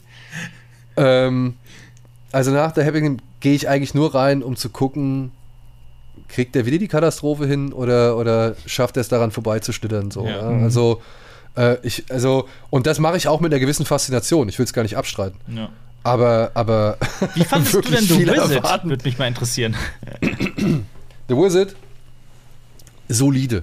Den fand ich in Ordnung, aber da waren noch so manche Sachen drin, wo ich mir gedacht habe, oh, scheinbar dann, lass es bitte bleiben. Das rappende Kind? Hier, Kinder. ja, das rappende Kind. Wie ist das ja, so? Die Diamond aber auch das, aber auch das Mädchen, das da irgendwie ähm, ständig Dinge und Themen äh, zum, zum Medium Kino oder Film erklärt hat Mhm. oder erzählt hat. So, wo ich mir nur gedacht habe, ja, scheinbar dann nur, weil es jetzt das Mädchen erzählt, glaube ich nicht weniger, dass du das gerade bist, der da spricht. Naja. so. Ja. Ja, und, und ich, es ist ja legitim, aber er macht es halt immer wieder und das weiß ich nicht. Also, ey, du hast Graupen hingelegt, du hast aber auch geile Filme hingelegt. Deal with it so, ja. Wir haben akzeptiert, dass du was kannst, aber wir haben auch akzeptiert, dass du was ganz schön in die Grütze reiten kannst. So, ne? Also, äh, beziehungsweise, dass du manche Sachen halt auch einfach nicht verhindern kannst. Von mir aus. Man weiß ja nie, was da für Einflüsse noch dabei sind, so, die dann dafür sorgen, dass ein Film wird, wie er wird. Ja. Aber es ist unbestreitbar, der Mann hat Katastrophen hingeliefert und der Mann hat wirklich gute Filme gemacht. Mhm. Und ich muss nicht wissen, dass die Wahrheit irgendwo dazwischen liegt. Ja. So, ja. Ich weiß, dass du was kannst, ich weiß aber, dass du es auch verbocken kannst. Ja. So, ist okay, ich hab's verstanden. Und erzähl's mir nicht jedes Mal aufs Neue. Mhm. Absolut. Aber wo wir gerade bei, sag ich mal, einem gewissen Wahnsinn oder halt gewissen wahnsinnigen Tendenzen oder herausfordernden Tendenzen sind, ähm, diese Woche, vorausgesetzt, diese Woche wird es auch ausgestrahlt oder hochgeladen, aber ich denke schon, äh, läuft noch mal Werner Herzogs Fitzcarraldo Huiuiui. im Kino. Ja. Okay. Mhm. Habt ihr den gesehen? Ja, auf jeden Mhm. Fall. Aber also lange ist es her, muss ich sagen. Ich habe den auch ähm, in einem Atemzug damals gesehen, ich glaube sogar am selben Abend oder so, mit äh, Agir. äh, oh. Ja, ja, danach bist du, danach geht's dir auch gut. Ähm, ja, ich finde Fitzgeraldo wirklich super. Also es, ist, also, es ist wirklich, auch wo wir von ähm, sehr komplexen, komplizierten, atemberaubenden, spektakulären Produktionsgeschichten sprechen, da ähm, ist der Name Werner Herzog, der schwebt da eh immer in der Luft. ähm, es hat, es hat, aber es, es übt auf mich so eine unglaubliche Faszination aus. Ähm, und ich glaube, Fitzgeraldo, also ich glaube, ich muss den auch noch mal im Kino sehen und diese Chance nutzen, dass der noch mal läuft. Ich glaube auch, weil mhm. allein diese Szene, wenn der Dampfer, und jetzt mal hier, ne, sorry, es ist ein alter Film, aber mhm. wenn der Dampfer an diesem Felsen zerschellt, ne, mhm. ne, beziehungsweise diese Stromschnellen darunter geht. Ich meine, da gibt es diese fantastische Doku Burden of Dreams. Ja. Ja. Und es gibt eh, es gibt von Werner Herzog oder zu Werner Herzog eh genug gute Dokus. Ja. Aber ey, dieser Moment, ne? Mhm. Dieser Moment, wenn das Ding da so langsam, sag ich mal, zerschellt und zusammenfällt und in diesen Felsen kracht mhm. und Kinski da im letzten Moment runterspringt, ne? Ich meine, Kinski war schon knapp dran und jetzt müsst ihr euch vorstellen, der Kameramann, mhm. der hatte noch ein bisschen weniger Zeit so, ja? ja. Und das ist so geil, wie Herzog das schildert, dass der halt sagt, ne, also wäre der 20 Sekunden später runtergesprungen, dann wäre, hätte er es nicht mehr geschafft. Ja. So. Ja. ja? Und diesen, diesen Wahnsinn einzufangen und zu sagen, ich bleib dran, weil ich brauche die Bilder. Ja? ja. Da wären wir wieder bei Raw, da wären wir wieder bei Nope. Ja. So. Mhm. Und da sind wir schon bei Fitzcarraldo. Also ich kann auch sagen, also es geht hier darum, dass Klaus Kinski den, der, den, den Größ, der Größenwahn packt ihn und er möchte halt die Oper in den Dschungel bringen, beziehungsweise eine Oper in den Dschungel bauen. Deswegen mietet er sich einen Dampfer und versucht halt tief in den Dschungel reinzuschippern.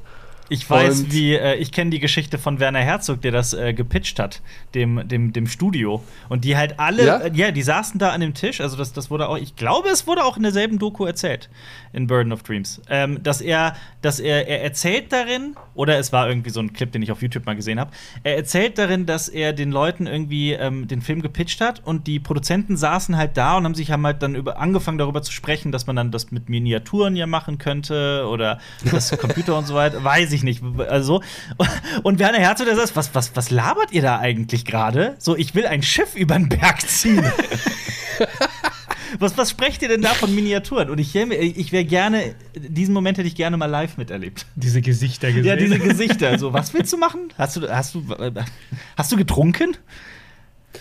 Ja. ja, und eben das, darum geht's, ne? Dieses Schiff ja. über diesen Berg zu ziehen. Und ja. ey, diese Wutrede von Kinski, die kennt natürlich dann jeder. Ja.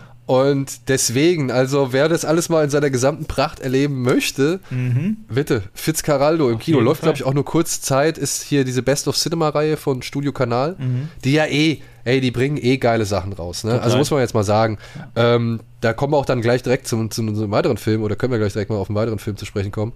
Aber ich finde das geil. Fabelhafte Welt der Amelie hatten mhm. sie. Ähm, was hatten sie noch? Total Recall, glaube ich, äh, mhm. sollte auch noch mal kommen oder kommt noch mal. Ähm, Reservoir Dogs kommt jetzt demnächst. Ach, cool. Ja, mhm. und neben Fitzcarraldo ist dann auch noch Highlander jetzt ja. demnächst. Der kommt jetzt, glaube ich, dann Anfang September nochmal ins Kino. Mhm.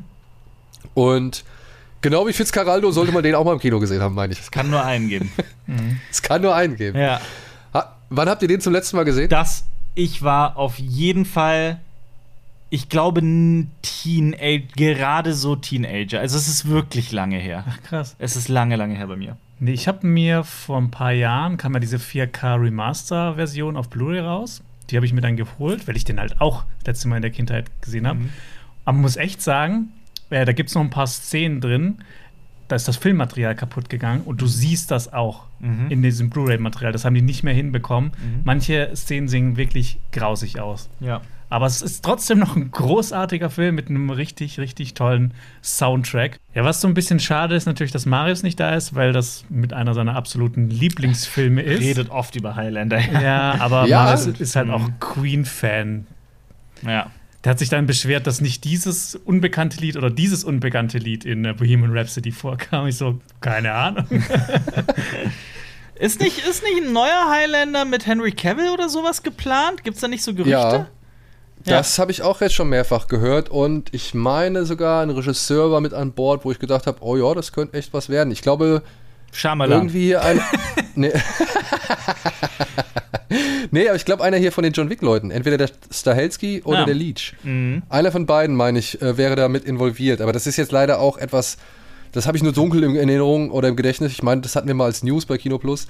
Ja. Aber das weiß ich nicht mehr so genau. Aber ich, Ja. ich gebe dir recht, mit Cavill auf jeden Fall ein Highlander äh, war im Gespräch oder ist im Gespräch. Und ich würde auch sagen, ja, hätte ich Bock drauf. ich auch. Ja. Ja. Weil, ey, ich sag auch nichts, ne? Ich, ich, ich liebe den ersten Highlander. Mhm. Aber die Schwertkämpfe, ich sag mal so, die waren schon typisch 80s Mhm. und dann halt auch, wie Amerikaner sich wahrscheinlich solche Schwertkämpfe dann irgendwie vorgestellt haben. Ja. Also, ähm, ich glaube, da könnte man heutzutage ein bisschen mehr Schwung, ein bisschen mehr Pep und ja, ich glaube auch ein bisschen mehr Gefahr reinbringen. Ne? Mhm. So, also ich meine, hier Clancy Brown, hier Korgan, so, Mhm. der war ja, der war ja schon cool mit seinem Monsterschwert, so, wenn er es auch zusammengebaut hat und so. Der hat ja schon irgendwie ein bisschen Präsenz, aber ich erinnere jetzt, okay, sie sollte auch witzig sein, aber ich erinnere nur an diese Episode, wo Christopher Lambert, ich weiß nicht, irgendwo in Frankreich ist, kurz vor oder während der Französischen Revolution, vielleicht sogar früher, und sich da so ein Duell liefern muss und dann ständig von diesem Typ mit seinem, mit seinem Degen. Dolch mit seinem Degen ja, so, so abgestochen wird. So. Ja, ich meine, es ist eine lustige Szene,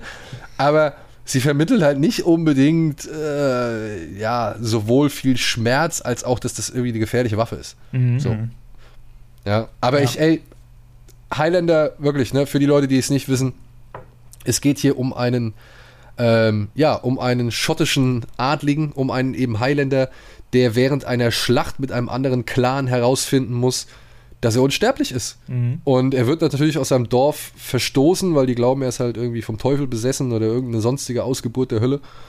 Und zum Glück trifft er dann irgendwann auf einen, ja, auf einen Spanier, gespielt von Sean Connery, mit breitestem schottischen Akzent, ähm, der ihm halt beibringt, was es heißt, unsterblich zu sein, beziehungsweise dass er, also dass Christopher Lambert, der Highlander, und halt auch Sean Connery und diverse andere Menschen halt speziell sind. Sie sind dafür geboren worden, ewig zu leben, beziehungsweise sich auf ewig zu bekämpfen. Und wenn es einem gelingt, dem anderen die Köpfe, den Kopf abzuhauen, dann übernimmt er halt dessen Macht. Und am Ende kann es halt nur einen geben, der derjenigen, der allen anderen Unsterblichen den Kopf abgehackt hat oder beziehungsweise als letztes in der Reihe übrig ist. Und der erhält dann die Weisheit des Universums, beziehungsweise ist endlich in der Lage zu sterben und Kinder zu kriegen. Was ja ein entscheidender Antrieb ist eben für die Figur von Christopher Lambert, Ja. meiner Ansicht nach. Basiert eigentlich das Ganze auf irgendeinem Buch oder sowas? Weißt du das? Ich meine ja. Ich meine ja, da gab es irgendwie eine, äh, eine, eine gewisse Vorlage für, aber die wurde dann halt auch, glaube ich, sehr frei interpretiert und, und adaptiert. So. Kannst mal parallel googeln. Ich habe auch bei diesem ganzen Franchise so komplett den Überblick verloren. Ich weiß noch, dass es irgendein Sequel gibt, das weit in der Zukunft spielt oder sowas. Aber Ja. sonst ist es bei mir dunkel. Ich, ich weiß gar nicht, was da alles dazu gibt. Also ich glaube, es, ich, ich meine, es gibt vier Filme, wobei ich nicht ganz sicher bin, ob es nicht vielleicht danach noch irgendwann so eine Direct-to-DVD-Geschichte gab. Aber es gab Highlander 1, den Highlander 2 Reckoning heißt der, glaube ich, mit auch Sean Connery, wo es dann, wo dann erklärt wird, dass das eigentlich Wesen von einem anderen Planeten sind. Ja? Und wir lernen Christopher Lambert deutlich gealtert kennen und äh, andere, ja, andere Wesen von diesem Planeten, beziehungsweise andere Menschen von diesem Planeten kommen jetzt auf unsere Erde und dadurch wird dann Christopher Lambert wieder jung und unsterblich und muss jetzt erneut irgendwie gegen den Herrscher dieses Planeten in den Erneut Kampf treten. Köpfe abhacken. Ja. Ja, Dann Highlander Und der- 3, die Legende. Genau. Oh, Highlander Endgame. Der ist mit es? Adrian Paul, der auch in der Serie Ja. die Hauptrolle gespielt hat. Und Highlander, die Quelle, die, äh, die Quelle der Unsterblichkeit. 2007. Okay, das ist, siehste, das ist dann so ein Film, der mir entgangen ist. Ja, genauso die Zeichentrickserie Highlander, die Ablegerserie Raven, Animationsfilm Highlander, die Macht der Vergeltung, äh, die Internet-Flash-Miniserie The Mythos Chronicles, The Mythos Chronicles, ein Kartenspiel, Romane und so weiter. Scheinbar basiert das Ganze übrigens nicht auf einem Buch, das ist auf einem, auf einem, basiert auf einem Drehbuch. Oh, Also es wurde, Drehbuch, war okay. schon immer direkt als Film äh, konzipiert.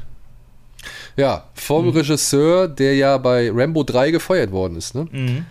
Russell, ich weiß nicht, wie man ihn ausspricht, Mulcahy? Ja. Mulcahy, ja. Äh, war, glaube ich, der größte Hit von ihm. Danach kam nicht mehr so viel, beziehungsweise hat er nicht mehr so viel, viel gerissen. Aber ich finde, durch die Musik und eben halt auch durch die Inszenierung mit diesen ganzen Überblendungen, weißt du, wenn mhm. die Kamera hochfährt und in die, in die Decke fährt, so gesehen, und dann aus dem schottischen Boden wieder rauskommt, so, das waren schon geile Bilder, das mhm. waren schon coole Ideen, das war schon damals irgendwie ja, das hat den, den, die Clip-Ästhetik der 80er repräsentiert, aber halt nochmal auf ein neues Niveau gehoben, so was man damit machen kann und was damit gemacht wird. Ich meine, der ja. Film fängt halt in dieser, bei diesem Wrestling-Match an, geht dann da in diese Tiefgarage, wo sie den Kampf haben und ist dann plötzlich in den schottischen Highlands so. Ja. Das war schon cool. Also ja. ich finde das nach wie vor cool.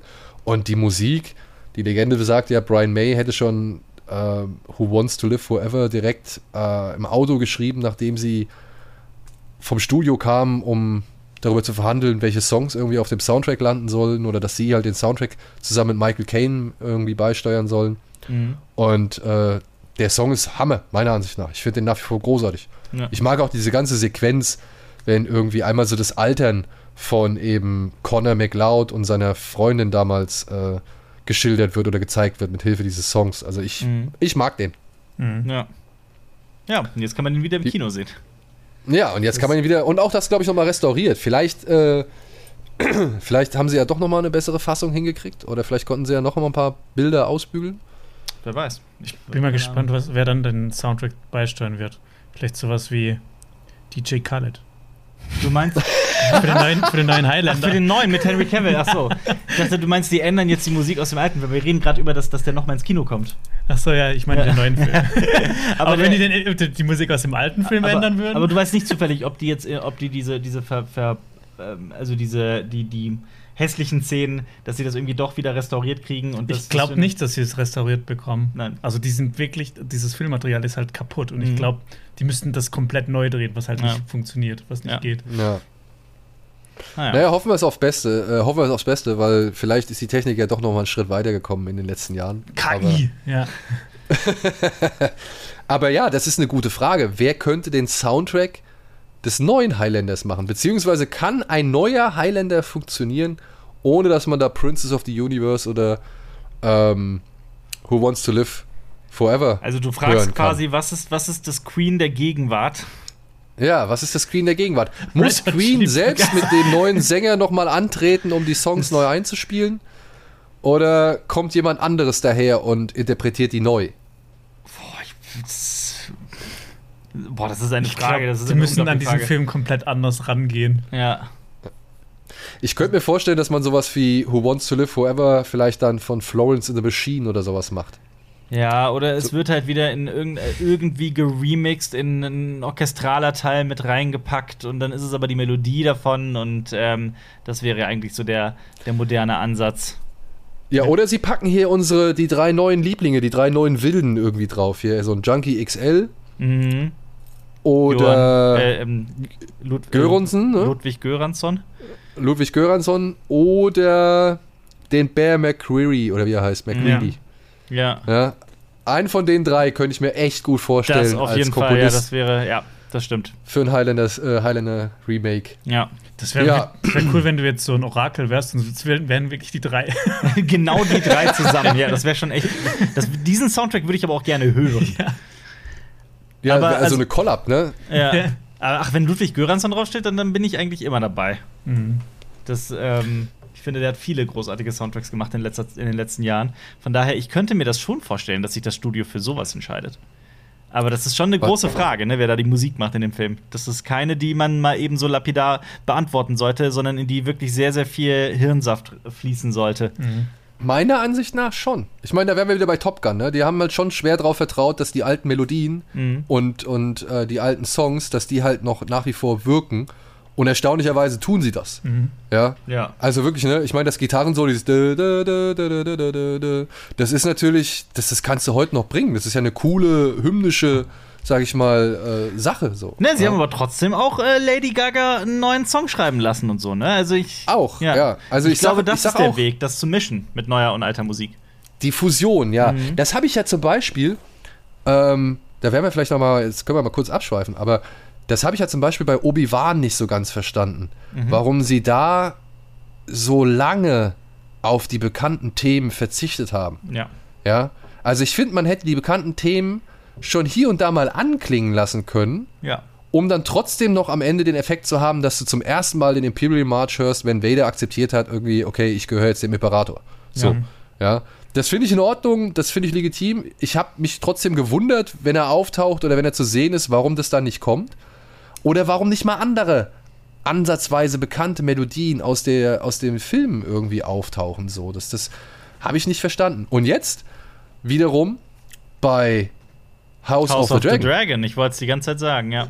Ja, ähm, da war ich dann überrascht, wie offensiv mhm. plötzlich äh, das Thema von, von Game of Thrones wieder am Start war. So. Ja. ja. Ich weiß nicht, was, was sagt ihr zu, ihr seid die Experten, beziehungsweise ihr seid die Kenner der Materie, wie hat es euch gefallen?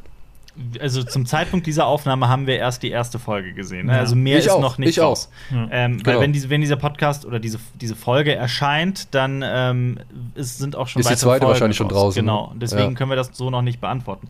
Ähm, ich, wir fanden, also wir waren beide sehr angetan von dieser ersten Folge. Und wir, wir haben zwei Stunden darüber gequatscht. Ja, ich finde, ich finde, diese Folge macht wahnsinnig vieles richtig.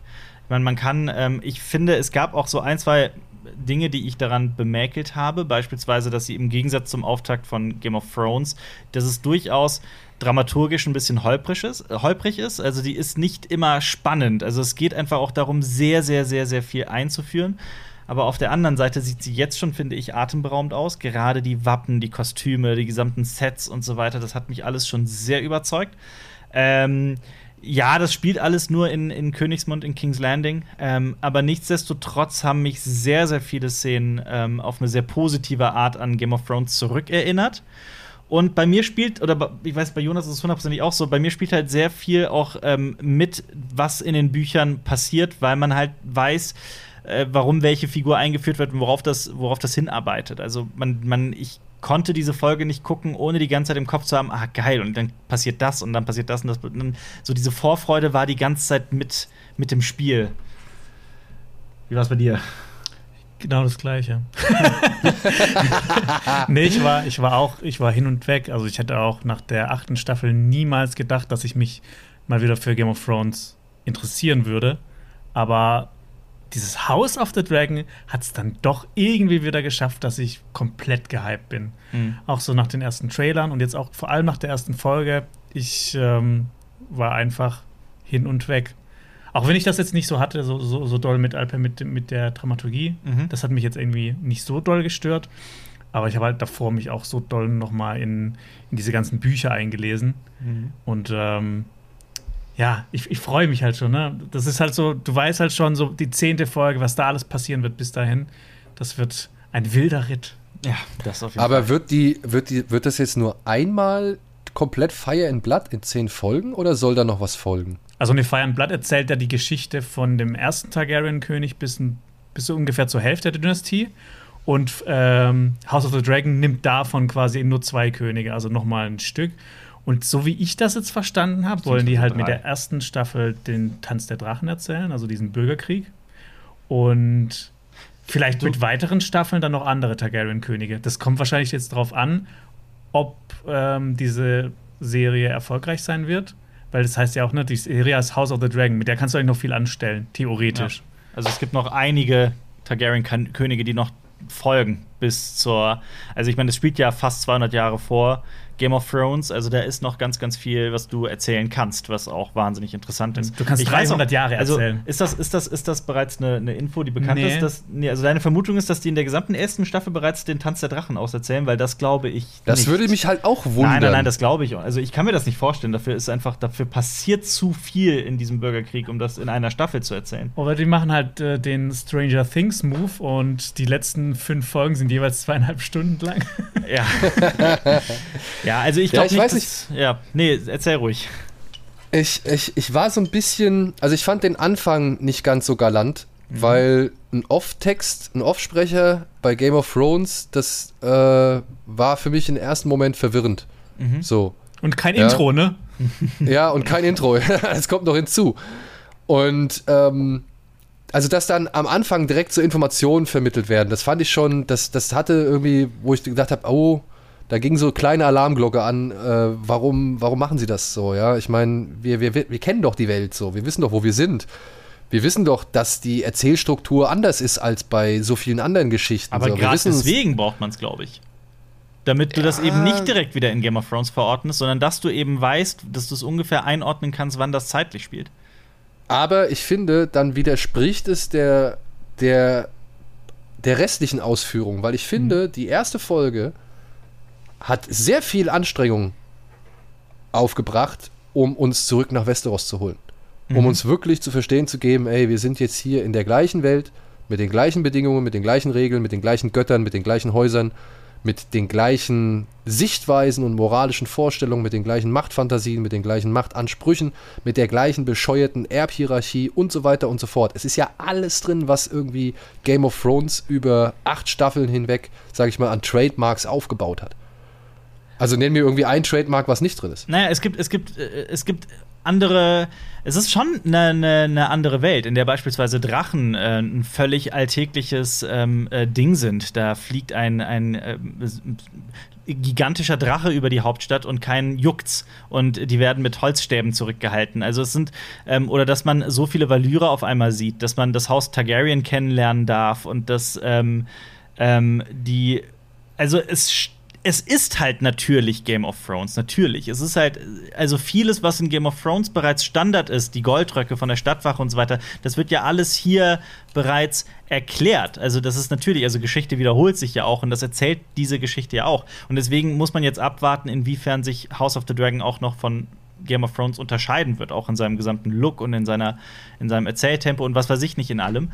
Ähm, ja, wie gesagt, bei mir ist es immer auch, weil man halt ungefähr weiß, was im Tanz der Drachen noch passieren wird. Und es wird halt zu Momenten geben, die eben nicht Game of Thrones sind. Und ja, da kann ich garantieren, dass diese, dass diese, ähm, ich verstehe diese Sorge, aber ich glaube, sie wird, äh, sie ist insofern unberechtigt, weil vieles kommen wird, was du in Game of Thrones noch nicht gesehen hast. Ja, ey, das ist ja, das ist ja super. Mhm. Das ist ja super. Wie gesagt, ich, ähm, habe auch den Eindruck, du, du, du verteidigst das irgendwie so ein bisschen, beziehungsweise äh, ich, das, das meine ich irgendwie negativ. Nein, das meine ich mhm. nicht unbedingt negativ. Ich meine nur, dass es meiner Ansicht nach ein bisschen zu viel war. Mhm. Ja, mhm. also ich hätte nicht gleich schon irgendwie, weißt du, du kriegst das Turnier, ja. was irgendwie die saftige Gewalt ist, die du halt irgendwie bei Game of Thrones immer wieder so mit so einem, ja, mit dieser Zungen, mit diesem Zungenschnalzen von Joaquin Phoenix in Gladiator genießen kannst. Mhm. So, ne?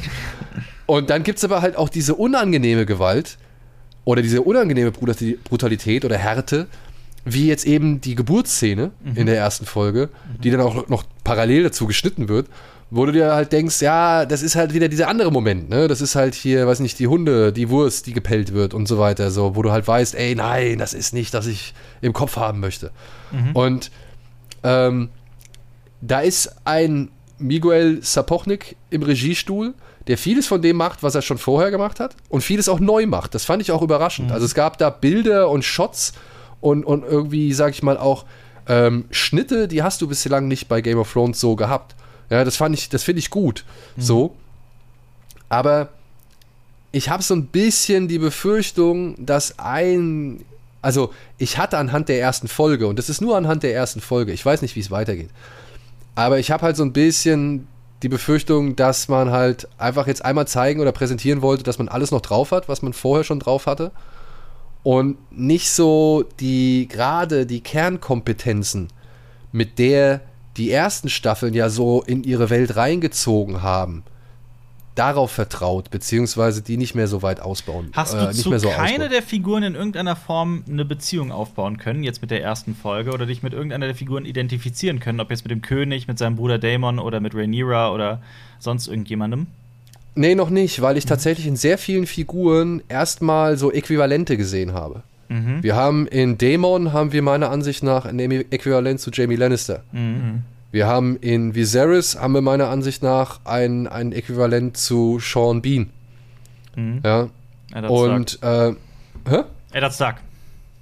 Eddard Stark, genau, ja. ja. Und, ähm, und so weiter und so fort, so, ja. Also, aber das ist, das ist auch, das mag vielleicht negativer klingen, als es tatsächlich gemeint ist, mhm. sondern ich klopfe einfach nur das ab, was irgendwie vertraut wirkt und was ich kenne und äh, gucke, ob sich darauf übertragen lässt oder nicht. Und ich finde, ich habe die Figur noch nicht so lange kennengelernt, um da jetzt auch schon ein erstes Urteil zu bilden, sondern das ist einfach nur mein erster Eindruck. Mhm. So. Ich mag tatsächlich die Tochter von ihm. Rhaenyra. Auch, ja, auch wenn, wie gesagt, allein durch die Erscheinung natürlich Daenerys 2 durch den Raum schreit, so.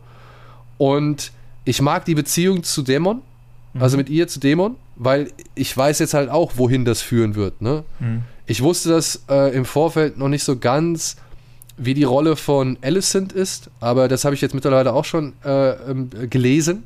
Mhm. Ja, dementsprechend, ja, ich, ich sehe und weiß, worauf der Konflikt hinausläuft. Und das finde ich gut. Mhm. Ich bin nur gespannt, wie sie es erzählen und ob sie es halt eben mit der gleichen Stärke wie Game of Thrones erzählen, dass man eben nicht immer alles hundertprozentig weiß, dass man mal hier und da irgendwie vielleicht ein bisschen was verschachtelter bekommt, dass man hier und da äh, nicht so ganz durchsteigt, zu welchem Zeitpunkt man jetzt vielleicht eine gewisse Information erfahren hat. Ob das vielleicht schon zu spät ist oder noch vor allen anderen. Ja, mhm. also mhm. ich hoffe, dieses, dieses Intrigenspiel, diese, diese Uneindeutigkeit der Erzählung, dass das weiterhin Bestandteil sein wird, weil ich glaube, dass das nämlich auch ein echt großer Wirkungsfaktor der ersten Staffeln Game of Thrones war. Mhm. Ich glaube aber, dass auch die Macher jetzt von House of the Dragon von, einem viel, von einer viel größeren Herausforderung stehen, weil die im Prinzip ein Buch umsetzen, das aus der Sicht von einem Meister geschrieben wurde, was halt alles relativ trocken und nüchtern erzählt wird. Mhm. Im Vergleich zu Game of Thrones, wo du halt so einen Autor dahinter hast. Äh. Also, nee, das hat, der hat beides geschrieben, aber da hat er ja eher eine Geschichte erzählt und aus den, aus den ähm, aus den Perspektiven von den einzelnen Figuren. Und der hat das ja auch quasi, der hat das ja auch geschrieben, dass, dass man das auch direkt so auf, ins Fernsehen bringen kann. Ich meine, da ja. hat er diesen Background, diese, diese Perspektiven von diesen einzelnen Figuren, die enden ja auch immer mit einem Cliffhanger, dass man immer ja. dran bleibt. Und da bin ich halt noch gespannt, ob die, also, ne, das es ist, es ist, der, der, Weg zur Adaption ist weiter, meinst ja, du? Genau, ja, genau, weil, weil, weil, diese Geschichte einfach so erzählt wurde und ja. du hast halt nicht diese POV ähm, sichten, wie bei, wie bei, bei Das Lied in Eis und Feuer zum Beispiel. Ja, ich, ich weiß, was du meinst. Vor allem die Herausforderung ist aber auch, dass House of the Dragon ja immer wieder dann auch mit diesen ersten Staffeln von Game of Thrones mhm. verglichen wird, was ja gerade passiert. Ähm, ja. Das ist, ähm, das ist, du wirst halt mit einer der besten Serien aller, meiner Meinung nach, einer der besten Serien aller Zeiten verglichen und dieser, es ist halt wirklich sehr schwer umzusetzen. Was ich halt glaube, ähm, ich kann das mich sehr schwer nur davon lösen, das halt als großer Fan zu betrachten, diese erste Folge von House of the Dragon. Und für mich wird halt, wurde halt so ein kleiner Nerd-Traum wirklich wahr. Also ich hatte richtig, also ich habe das selten gehabt, also ich hatte richtig feuchte Hände und ich habe mich so richtig gefreut. Also irgendwie in dieser, in dieser ersten Szene, wenn, wenn, wenn ähm, König Jaehaerys da auftritt, dann einfach ein, ein, dieses, du hast es in unserer Folgenbesprechung gesagt, dann dieses Gesicht zu sehen oder diesen, diesen, den Rat aus dem Jahr 101, das einfach mal in echt zu sehen und dass das wirklich auch noch gut aussieht, weil ich finde es auch visuell größtenteils fantastisch umgesetzt. Ähm, Ohne Harrenhal äh, ja. endlich mal bewohnt und belebt zu sehen. So, ja, was, da genau. mal, was da mal los war. Ja, und da ja. waren so viele Momente schon in dieser ersten Folge, bei denen ich mich als Leser immer gefragt habe, boah, wie könnte man das umsetzen? Wie wird das aussehen? Und da ist mir halt so richtig, also mir ist wirklich so ein Stein vom Herzen gefallen, dann zu sehen, dass man sich da auch viel Mühe gegeben hat, weil ich finde, auch hier kann man vielleicht über den einen oder anderen Drachenshot diskutieren, ob das wirklich so toll aussieht oder nicht, aber wirklich sei es geschenkt, das war auch für mich nur so ein klitzekleiner Makel. Ähm, von daher, ich finde es sehr schwer, ich, ich will die Serie gar nicht so unbedingt verteidigen. Ma, äh, ich bin nur halt, also das, das Fanherz hat, also ich hatte das Gefühl, hier ist sehr viel Fanservice, aber auf eine sehr angenehme, richtige Art und Weise. Also mhm. es hat sich nie so angefühlt, als würde es sich anbiedern wollen, sondern es steckt einfach so viel drin, was ich liebe. Also ich liebe an Game of Thrones nicht, nicht mal unbedingt so die Haupthandlung, die ich war natürlich auch lieber. Ich habe so eine sehr große Schwäche für die Vorgeschichte von Game of Thrones und alles, was davor passiert. Und das jetzt in einer so großen Serie, 20 Millionen Dollar pro Folge, ne? das in so, auf ja, ne? so eine Weise zu sehen, das finde ich einfach unfassbar. Ich finde aber auch, also das finde ich auch, man hat der Folge tatsächlich angemerkt, dass da 20 Millionen Dollar drin stecken. Ja, ja? Mhm. ja vielleicht. Vielleicht waren die Drachen jetzt nicht komplett perfekt. Mhm. Aber Leute, zeig mir jetzt mal ein vergleichbares Beispiel aus einer, von einem Seriendrachen so, ne? Ja. Also das ist dann, ja. das, da, da muss man halt auch schon mal genauer hingucken und suchen so, ja. Wir haben jetzt schon gute digitale Viecher gesehen. Ich weiß nicht, habt ihr Sandman gesehen? Ja. ja. Ja, also der Rabe. Also ich muss Total, sagen, ja, der, der, war super. Also der war stark animiert so, Mega, ja, wirklich. Ja. Mhm. Also gerade die Bewegung, ja, wie, wie, wie, wie natürlich die teilweise gewirkt haben. So. Tiere werden und immer besser im CGI, wirklich ja, immer. Es wird, es wird immer besser und klar, ein Drachen, keiner von uns hat jemals einen echten Drachen gesehen. Wir haben kein, wir haben kein Beispiel, kein was wir ranziehen können, ne, um zu sagen, äh, ja klar, das sieht aber genauso aus, wie ich es damals gesehen habe. Ja. Nein, haben wir nicht so, ja. Also es wird immer irgendwo eine Künstlichkeit sein oder mhm. irgendetwas, was wir nicht so ganz greifen können oder ablehnen vielleicht, weil es eben nie war, da war, was wir halt also in der Realität sehen konnten. So. Mhm.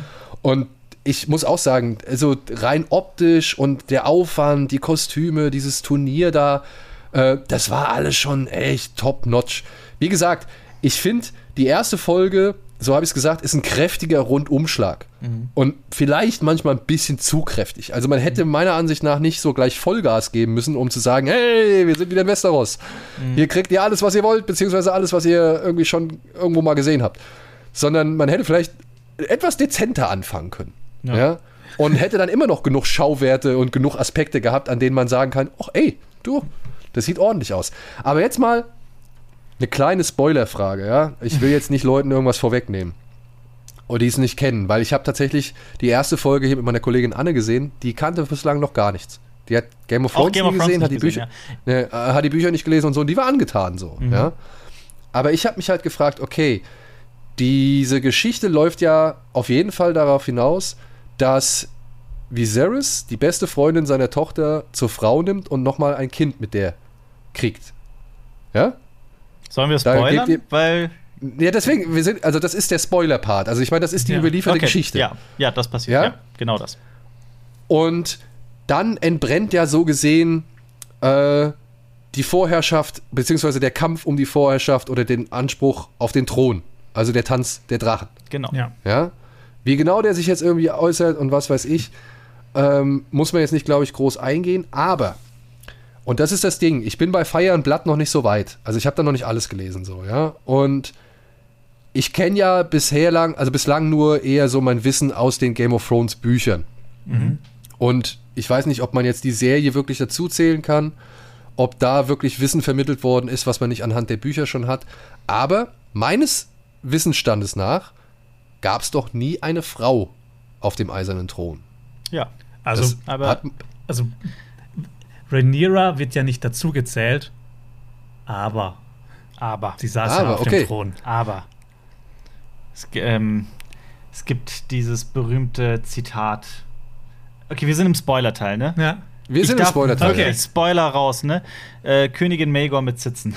ich weiß nicht, also das ist. Ähm, die saß halt auf dem eisernen Thron, die war eigentlich Königin, aber halt in, in einem in einem Land, auf einem Kontinent, der halt in zwei gerissen war, der halt quasi zwei Könige hatte. Ja. Aber sie wird halt offiziell in dieser Geschichtsschreibung nicht dazu gezählt. War aber tatsächlich für auch gar nicht so lang eine Königin und hat mit wirklich extrem eiserner Hand über äh, King's Landing geherrscht.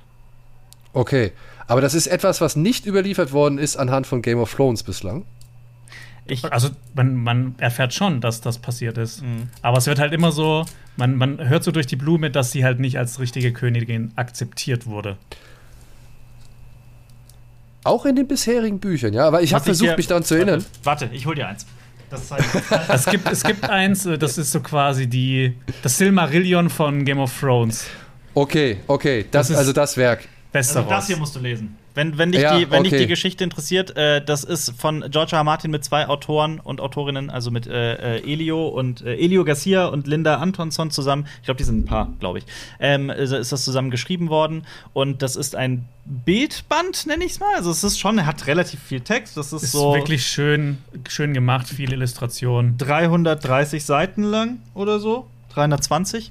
Ähm, und das ist aus dem gesamten Game of Thrones-Universum mein persönliches Lieblingsbuch. Also ich liebe das. Ich habe das auch mehrmals durchgelesen und es ist so spannend und äh, hat halt so. Also okay. Es, ja, lies es unbedingt. Also wenn du eins, eins ja. lesen musst, dann das hier und da wird auch der Tanz der Drachen zum Beispiel das, Das erweitert ja, hier, halt auch die äh, Welt noch mal richtig krass. Also und erzählt dir viel mehr von diesen ganzen Kontinenten und Ländern, die weiter östlich sind und äh, und äh, quasi, das, das stößt auch so Mythen an und dann geht Ja. halt so das Kopfkino richtig bei dir los und ist- stellst dir vor, wie könnte diese Stadt aussehen, wo diese Menschen mit den Flügeln leben sollen oder sowas. Also, das ist ein unglaubliches Worldbuilding, weil da halt auch ganz viel am Rande von Städten erzählt wird und Orten, die ähm, bei denen auch schon immer wieder gesagt wird, das sind alles nur vage Beschreibungen, das kann wahr sein, muss aber nicht, niemand weiß es genau und du weißt halt ganz genau, wir werden das wahrscheinlich niemals sehen.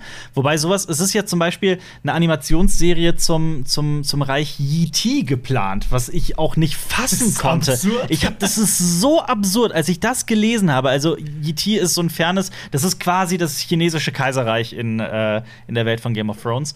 Ähm, und da gibt's halt wirklich die absurdesten Berichte über, über, über dieses Reich ähm, und die wirklich düstersten Geschichten, dass das äh, wir haben also ich habe gelesen, das ist aktuell wirklich geplant, dass daraus eine Animationsserie gemacht werden soll. Ich werde sie natürlich gucken, aber ich konnte es nicht fassen und ich glaube halt auch vieles, was so in der Welt von Game of Thrones und House of the Dragon und A Song of Ice and Fire, was so alles am Rande passiert, das, das sollte teilweise auch am Rande bleiben.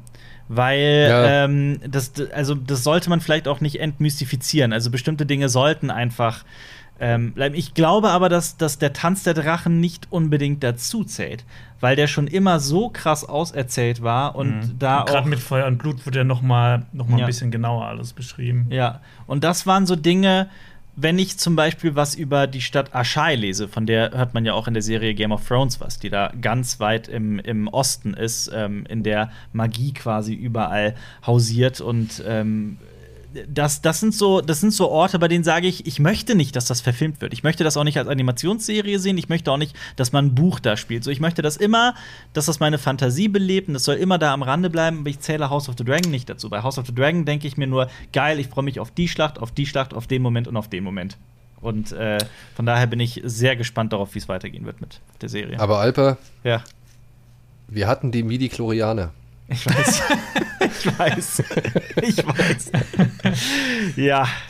Vielleicht gibt es äh, das Pendant für die Targaryens, der, der quasi das, das Drachenblut, Ja. das in einem fließt. Ja. Ich sag mal, die Skrupel, die Skrupel davor, gewisse Sachen, die eigentlich ein Zauber bleiben sollten Ja. oder hätten bleiben sollen, die sind gering in Das unserer stimmt. Welt. Das stimmt. Ja. Das stimmt. Wir wollen, wir, und das ist es ja wieder. Da wären wir wieder bei Nope. Wir wollen alles ausschlachten. Wir Mhm. wollen alles zum Spektakel machen. Und wenn es die Möglichkeit gibt, das Reich Yiri zu verfilmen oder zu, abzubilden, ja, ich Ja. glaube, dann wird die Möglichkeit auch genutzt, wenn eben der Hunger dafür da ist. ja. Ich glaube, ich habe auch mal gehört, sollte es nicht auch mal irgendwie was, noch einen Ableger zu Dorne geben, dass noch mal irgendwas in Dorne spielt? Äh, ja, ähm, die, klar, Nymeria, die Geschichte von Ach so, Nymeria ja. soll, ja, äh, 10.000 Ships heißt die, ne? Ja. es gibt, es ist, ja, das, also das spielt zum Teil.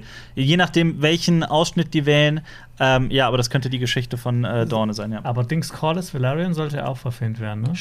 Stimmt, die Ja. Geschichte, aber da geht es doch mehr um die Reisen, ne? The Ja. Voyages of. Der kommt auch schon in House of the Dragon vor. Das ist dieser Typ, der aussieht wie, hast du schon gesagt, wie Ezekiel aus The Walking Dead. Der Mann Ach, von der, Rhaenys. ja, ja, der Mann von Rhaenys. Ja. Genau. Rhaenys, ja. Der soll wahrscheinlich auch eine eigene Serie bekommen.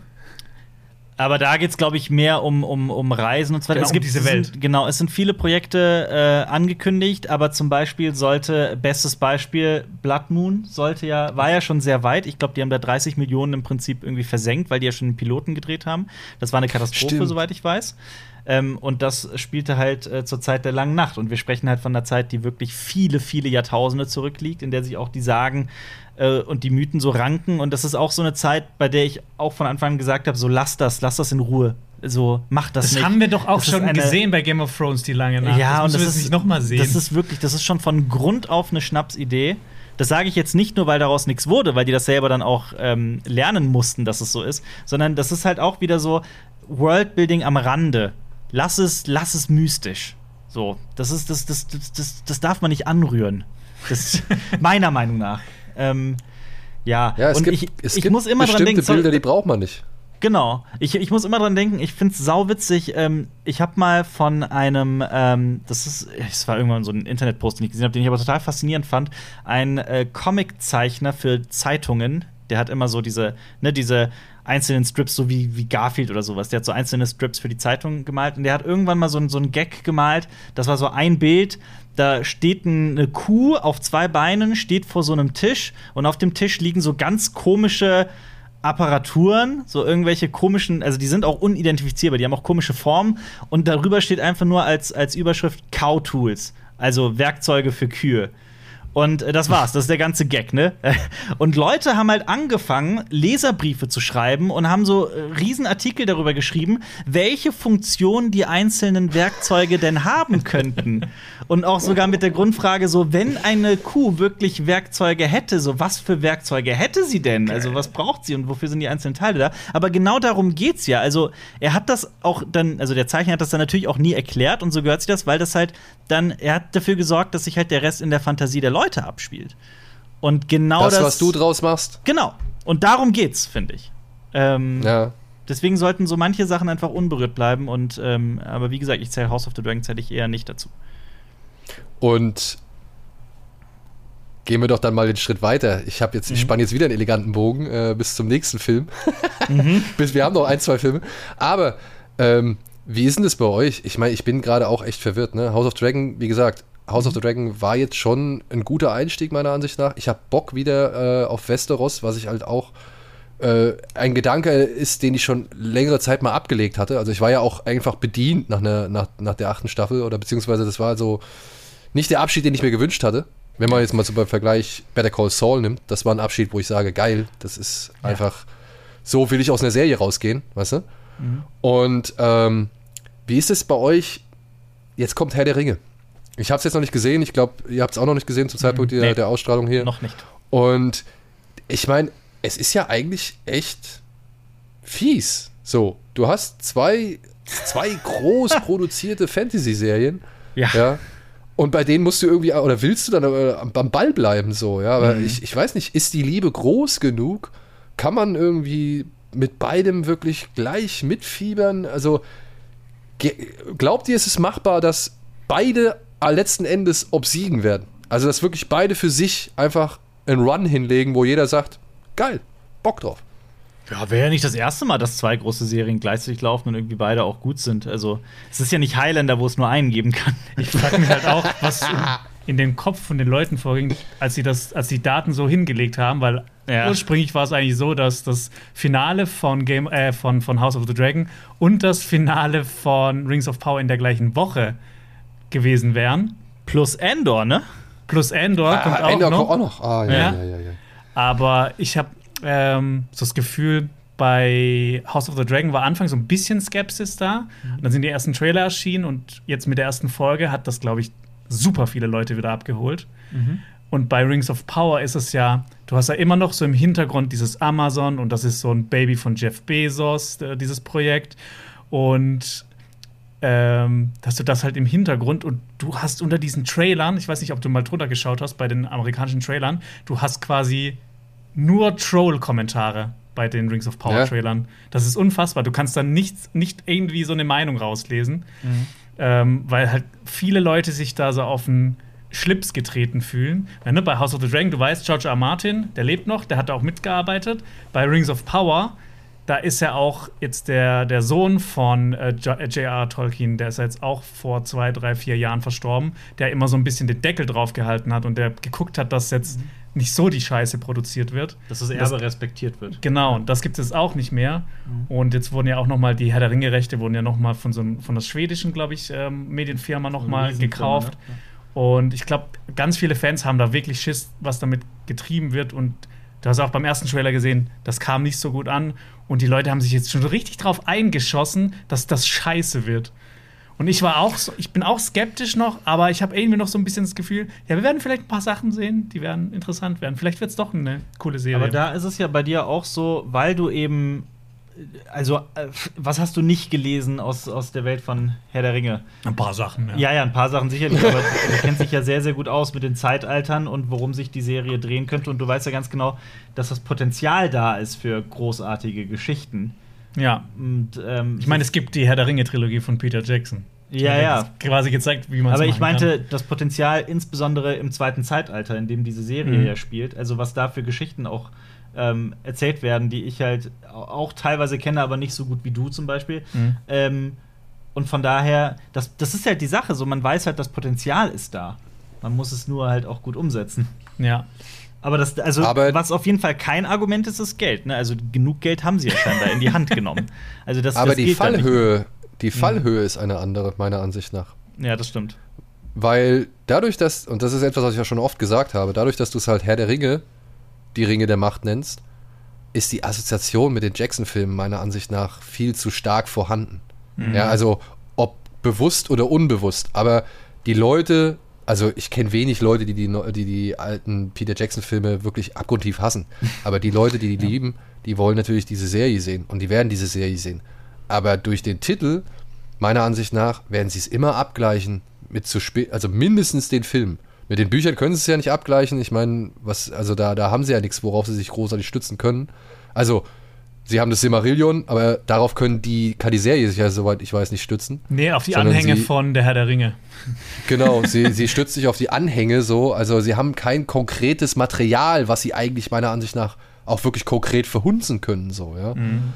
Und ähm, ich finde manche Punkte auch echt, Ist das so? also wirklich, Spielt das nicht alles? Also das steht doch alles in Silmarillion und so weiter äh, teilweise auserzählt geschrieben, oder nicht? Ja, aber äh, im Silmarillion ist das erste Zeitalter Das war- richtig, also am, Ja, am meisten auserzählt. Und das zweite, da gibt es nicht so viel Material, nicht so viel Geschichten wie im Vergleich zum ersten Zeitalter.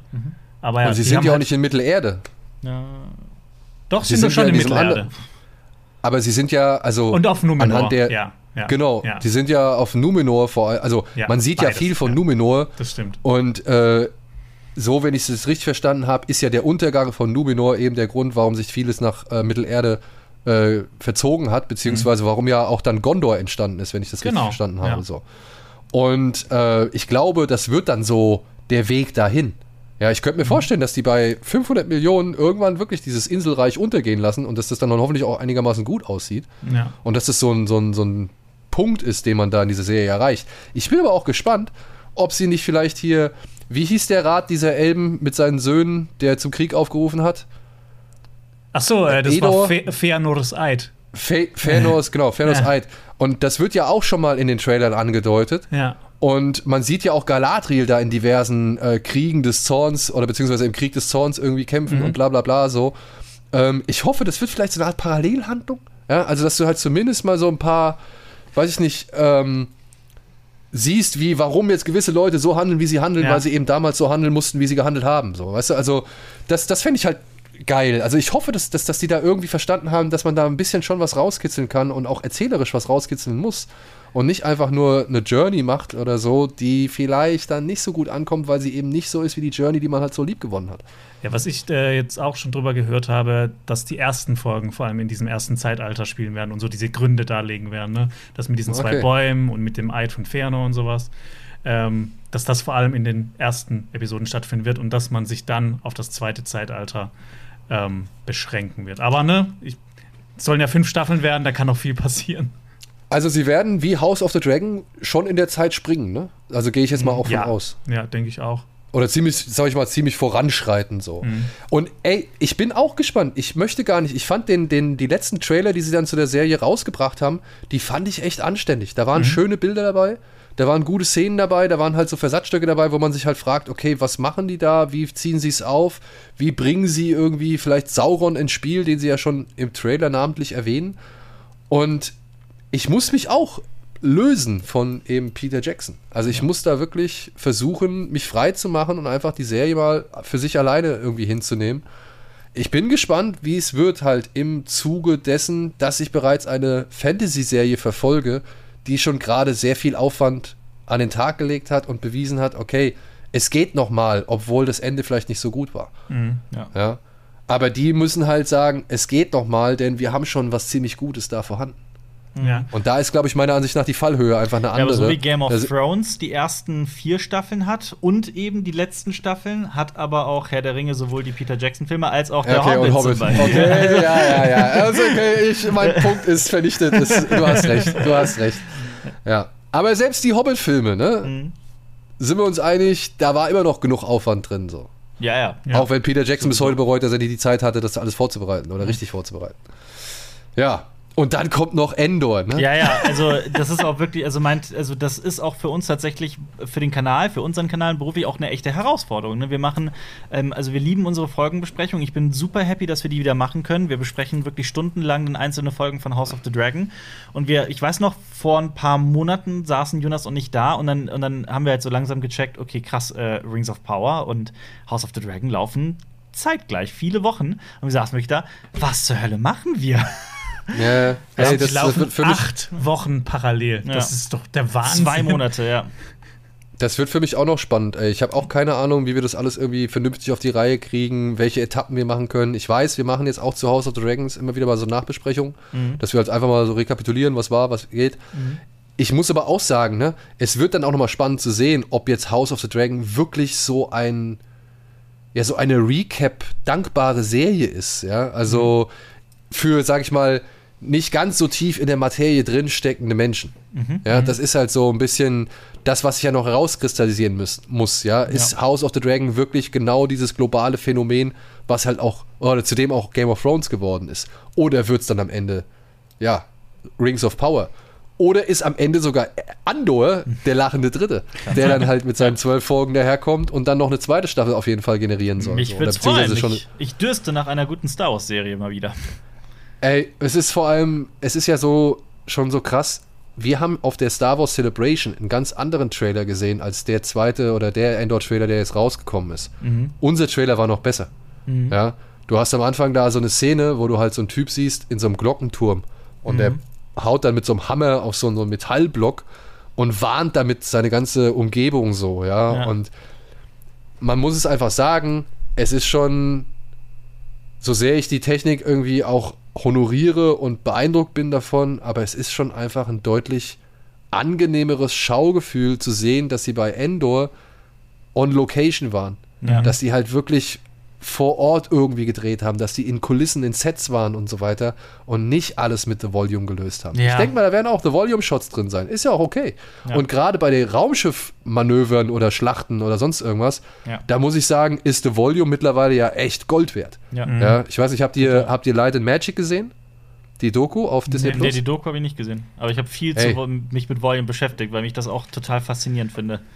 Ja, aber Aber- guckt euch bitte, guckt euch bitte nochmal Light, also guckt euch Light Magic an, super, wirklich. Es ist wirklich, da geht einem das Herz auf, gerade in den ersten drei Folgen mindestens.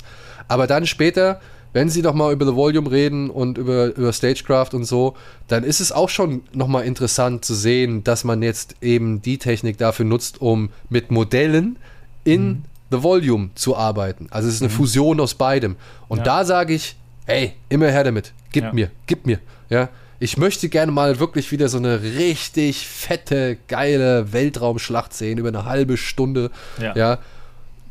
So, die auch Rogue One mal das Wasser äh, reichen kann. So, Ja. ne? Also ich meine, Rogue One war meiner Ansicht nach eine der besten Weltraumschlachten, die wir äh, seit langer Zeit hatten. So, wo alles zu. drin war, wo wirklich Ja. alles drin war. Und ähm, über den Rest des Films, klar, kann man immer streiten. Aber trotzdem, die Weltraumschlacht, die ist für mich über jeden Zweifel erhaben. Und sowas möchte ich gerne mal wieder haben. Und das aber mit den neuen Techniken alles so, ja. Ja. Und dann mit der, mit der Feinarbeit so, ja. Oh, Auf ich jeden will Fall. sterben für. Ja, ich auch. Bin ich voll d'accord. Ich habe auf, Ja. meinem, ich hab auf meinem Beamer jetzt vor kurzem Dings äh, genau deswegen gespielt, weil ich Bock darauf hatte. Hier äh, äh, äh, Star Wars Squadrons. Squadron. Squadrons. Ja. Weil ich genau, genau darauf wieder Bock hatte. In so groß wie möglich Raum, äh, äh, Raumschlachten in Star Wars. Ja. Ja, wir wollen, wir wollen Top Gun im Weltraum. So nämlich. Genau. Ja. Top Gun im Weltraum. Ja. Und ich bin mal gespannt. Also ich hatte auf Andor, ich war nie so ganz interessiert an Andor, bis ich mal, ich weiß nicht mit wem, ich glaube mit Luke hier von Nerd Factory. Mhm. Äh, da hatte ich da, glaube ich, einmal mit ihm drüber gesprochen und ich weiß nicht, ob er es war, aber ich meine ja, er hat mir diesen doch interessanten Aspekt genannt, ähm, dass man ja da die Möglichkeit hat zu zeigen, wie das Imperium so in den Anfangsphasen ist. Ja, wie alles noch aufgebaut wird und ausgestattet wird und die ersten Macht, sag ich mal, Übergreifungen irgendwie stattfinden. Also, und da, da muss ich ihm recht geben. Also, das ist auch etwas, was ich sehen will, also was Hat- mich interessiert, was ich Hat was Bad Batch finde. allerdings auch gemacht. In, ähm, Ja, hat Bad Batch auch gemacht, aber Bad Batch hatte dann immer dieses. hat sich ein bisschen verloren auf jeden Fall. Und ja. es ist animiert. Ja, Nein, das, das Animierte stört mich nicht. Das ist etwas, was ich insofern immer wieder, sag ich mal, damit entschuldigen kann, dass ich sage, okay, das gucke ich dann mit meinem Sohn zusammen. Weißt Mhm. du, da habe ich dann kein Problem mit. Aber so mit dem Mädchen und so, da muss ich sagen, das sind dann wieder so diese, wie auch bei Obi-Wan, diese Tropes, die brauche ich jetzt nicht schon wieder. Ja, das Ja. stimmt. Das ist wirklich Und wahr, ich ja. hoffe, bei Andor fallen die halt flach. Ich hoffe, bei Andor geht es halt einfach um was ganz anderes so. Ja. Und der Trailer zeigt mir auf jeden Fall viel. Viele Welten, viele Stationen, viel, viel Star Wars-Universum. Ja. Und das finde ich gut. Mhm. Das finde ich gut, wenn man halt irgendwie, keine Ahnung, Guerilla-Einsätze da und da führen muss. Dort und dort mal eine kleine, äh, sag ich mal, Dogfight-Weltraumschlacht hat. Hier und da infiltrieren muss, da und da irgendwelche Geheimnisse in Sicherheit bringen muss. Weiß ich nicht. Und vielleicht auch Verräter in eigenen Reihen aufdecken muss. Da habe ich Bock drauf. Da habe ich Ja. wirklich Bock drauf. Und, Und- lasst bitte gerne auch die Macht und so ein bisschen. Ja, und keine Lichtschwertkämpfe. Und kein, bitte kein, bitte kein Tatooine. Ich kann es nicht mehr sehen. Ja, Und versucht nicht Also- irgendwie Skywalker-Saga da jetzt noch mal auf Teufel komm raus reinzupressen und äh, Und Han Solo winkt, hallo, ich bin auch da. ja. ja. Ich glaube, da sind wir d'accord. so, ein, so einen kleinen Gastauftritt von Solo, ne? Ja. Ey, come Geschenkt, on. ja. Habe ich, hab ich auch kein Problem mit. Habe ich Ja. wirklich kein Problem mit. Ich meine, wir haben ja bei den anderen Folgen gesehen, dass wenn so eine Ahsoka mal auftaucht oder ein Boba Fett irgendwie da mal irgendwie mal zu Gast war, dann war das auch nicht verkehrt. Mhm. Und andersrum, bei Boba Fett waren die Folgen mit Mandalorian meiner Ansicht nach die besten. Ja. Traurig. Ja. Ja. Puh, so, das war ein kleiner, aber feiner Schwenker in die Serienwelt. Und es wird noch mehr kommen, liebe Leute. Ja, also sowohl von äh, Cinema Strikes Back als auch von uns, da dürft ihr auf jeden Fall sicher sein. Ich würde jetzt aber gerade mal, wo wir im Bereich der Fantasie und so weiter angekommen bin, äh, sind, würde ich dann einmal nochmal eben auf zwei Ki Filme zu sprechen kommen oder zumindest mal äh, so kurz nochmal über sie reden wollen. Der eine heißt, ähm, Entschuldigung, der eine heißt Wheel of Fortune and Fantasy. Kennt ihr den? Nee. Leider nicht. Beziehungsweise habt ihr von dem gehört? Das ist der neue Film. Nee, es ist Quatsch, es ist nicht der neue Film. Es ist ein, ein auch ein Film von Ryosuke Hamaguchi. Das ist der Regisseur, Cars? der äh, äh, Drive My Car Drive My gemacht Car. hat. So heißt er. Ja. Cars. Genau.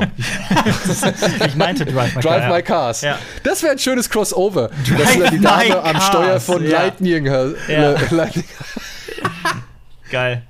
Und er redet dann die ganze Zeit mit ihr über äh, hier mein Onkel, wie heißt der? Vanya.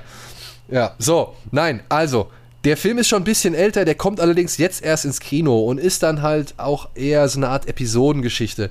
Es geht unter anderem um Fotoshooting, das wird, glaube ich, irgendwann beendet und dann fahren sie im Auto halt weg. Und die Fotografin erzählt, wie sie sich auf eine Affäre mit einem Mann eingelassen hat oder beinahe auf eine Affäre mit einem Mann eingelassen hat, den sie gar nicht kennt. Und die, das Model, das sie fotografiert hat, äh, kommt dabei auf die Idee, das könnte eigentlich ihr Ex-Freund sein. Und den stellt sie dann zur Rede. Dann gibt es ein paar Schüler, die wollen sich an ihren Lehrer rächen. Und was war es noch? Ah ja, genau. Ähm, anlässlich einer Jahrgangsfeier treffen sich zwei Frauen wieder und äh, ja, können es gar nicht fassen, was aus ihnen geworden ist. So. Ich habe den auch noch nicht gesehen, aber für unsere Arthouse-Freunde ist der vielleicht interessant, weil der soll sowohl schwer wie leicht sein in seinen Episoden. Und ich muss ja sagen, Drive My Car, ich kann mich diesem ganz großen, sag ich mal, Hype nicht anschließen. Also dafür hat der Film mich nicht zu sehr abgeholt oder zu sehr gekriegt. Aber ich war doch erstaunt, dass der mit seiner drei Stunden Lauflänge mich dann irgendwo doch in sich reingezogen hat und ich am Ende dann schon bei dem einen oder anderen anderen Moment echt gerührt war. Aber ich würde auch behaupten, der Film könnte mit zwei Stunden genauso eine Wirkung erzielen. So, nur so mal ganz grob geschätzt. Und deswegen bin ich jetzt gespannt, wie er etwas kürzer und dann halt auch episodenartiger erzählt. Ja, vielleicht ist es für euch ja auch Durchaus. ein, Doch, ein, doch, doch, ein doch. Blick durchaus. wert. Ja. Ich mag solche Filme. Ja, der kommt nämlich jetzt, äh, ich schätze mal, ich, also ich vermute nach wie vor, wir kommen in der Woche raus, in der er dann auch Kino startet. und damit wären wir wieder, ja, wären wir wieder beim Geschichtenerzählen angelangt und bei dem Reich der Fantasie. Denn da ist noch 3000 Years of Longing von George Miller. Hat den einer von euch gesehen schon? Ich habe den gesehen, ja. Was sagst du? Was sage ich? Also. Achso, ähm, warte mal kurz, vielleicht. Kurz um was es geht. Entschuldigung. genau, einmal kurz äh, für die Leute da draußen erzählen, worum es in diesem Film kurz geht. Es ist ja eine knappe Geschichte. Ja, also diese, man hört es vielleicht schon am Titel, ähm, diese, dieser Film spielt über einen Zeitraum von 3000 Jahren und im Prinzip geht es um eine Liebesgeschichte ähm, zwischen einer Frau und einem Djinn. Und dieser Djinn erzählt ähm, spannende Geschichten aus seinem Leben. Und wir springen immer wieder zurück in die Gegenwart, wo so diese Haupthandlung spielt. Und der Djinn, wenn er etwas erzählt, dann springen wir natürlich zurück in der Zeit, 3000 Jahre zum Beispiel. Wir sehen ganz viel auch aus ähm, Konstantinopel bzw. Istanbul. Da spielt er so ungefähr die Hälfte des Films. Ähm, Genau, und Idris Elba Idris spielt Elba, mit. Ne? Ich wollte gerade sagen. Genau, ja. der ist äh, auch dabei. Und Tilda Swinton ist auch mit am Start. Und ich fand den Film im Großen und Ganzen okay. Ich, ich muss sagen, ich fand alle Szenen in der Gegenwart, fand ich sehr kitschig. Mich, mich, hat, mich haben immer diese Episoden ähm, die, äh, die, Episoden fand ich besser, die halt in dieser Vergangenheit spielen und von diesen Geschichten. Also die, die haben ja auch was ganz Märchenhaftes. Ähm, das hat mich so am meisten interessiert. Und immer wenn es dann wieder zurückging, dachte ich mir, nee, komm, ich will doch lieber so eine Geschichte von dem Djinn sehen, was, was der alles erlebt hat. So was Tausend eine Nacht mäßig oder wie kann ich mir das vorstellen? Ja, das ja. geht auch drum, diese, diese, diese Tilda Swinton, das ist eine ähm, Geschichtenforscherin quasi. Mhm. Und äh, die beschäftigt sich ganz viel mit Geschichten, mit Mythen und sowas, wie die entstehen. Mhm. Ähm, und darum geht es ja auch die ganze Zeit in ah, der Geschichte. Ja. Aber ja, ich fand den Film im Großen und Ganzen okay. Ich, ich mochte wirklich, wie die das dargestellt haben aus der Vergangenheit, diese ganzen Szenen. Aber ich bin so ein bisschen bisschen ärgert mich der Film, weil ich jetzt noch ein bisschen länger warten muss auf den neuen Mad Max-Teil, weil George Miller den halt dazwischen geschoben hat.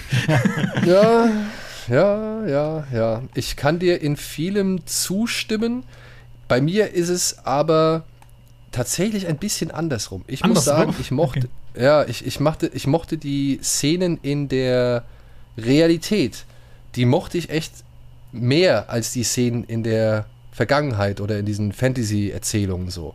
Ja, der Film geht zum einen um die Liebe des Geschichtenerzählens, beziehungsweise wie es halt ist, äh, sag ich mal, sich von Geschichten irgendwie verzaubern und, und was ist los? Hallo? Achso. Äh, nee, du warst gerade ein paar Mal abgehakt. Wir, hatten, ja. wir dachten, das Internet wird uns jetzt wieder verlassen, aber es, ist, es, es hält eisern stand. Ja, okay, dann versuchen wir es noch ein bisschen auszureizen. Also, mir haben die, Film, die Geschichten in der, also mir hatten die Szenen in der Realität besser gefallen, dieser Austausch zwischen Tilda Swinton und Idris Elba. Ich fand, die hatten eine gute Chemie miteinander und mich hat auch immer wieder interessiert, was sie da erzählen. Das in der Vergangenheit, ja, die ganzen Geschichten, die Elba erzählt, ähm, die halt zum Thema, sich um das Thema Liebe drehen und halt aber auch natürlich das Thema Geschichten erzählen aufgreifen, die fand ich zwar schön, so, aber ich habe nicht immer ihren Punkt verstanden und mhm. sie konnte mich auch nicht immer irgendwie so mitreißen, so.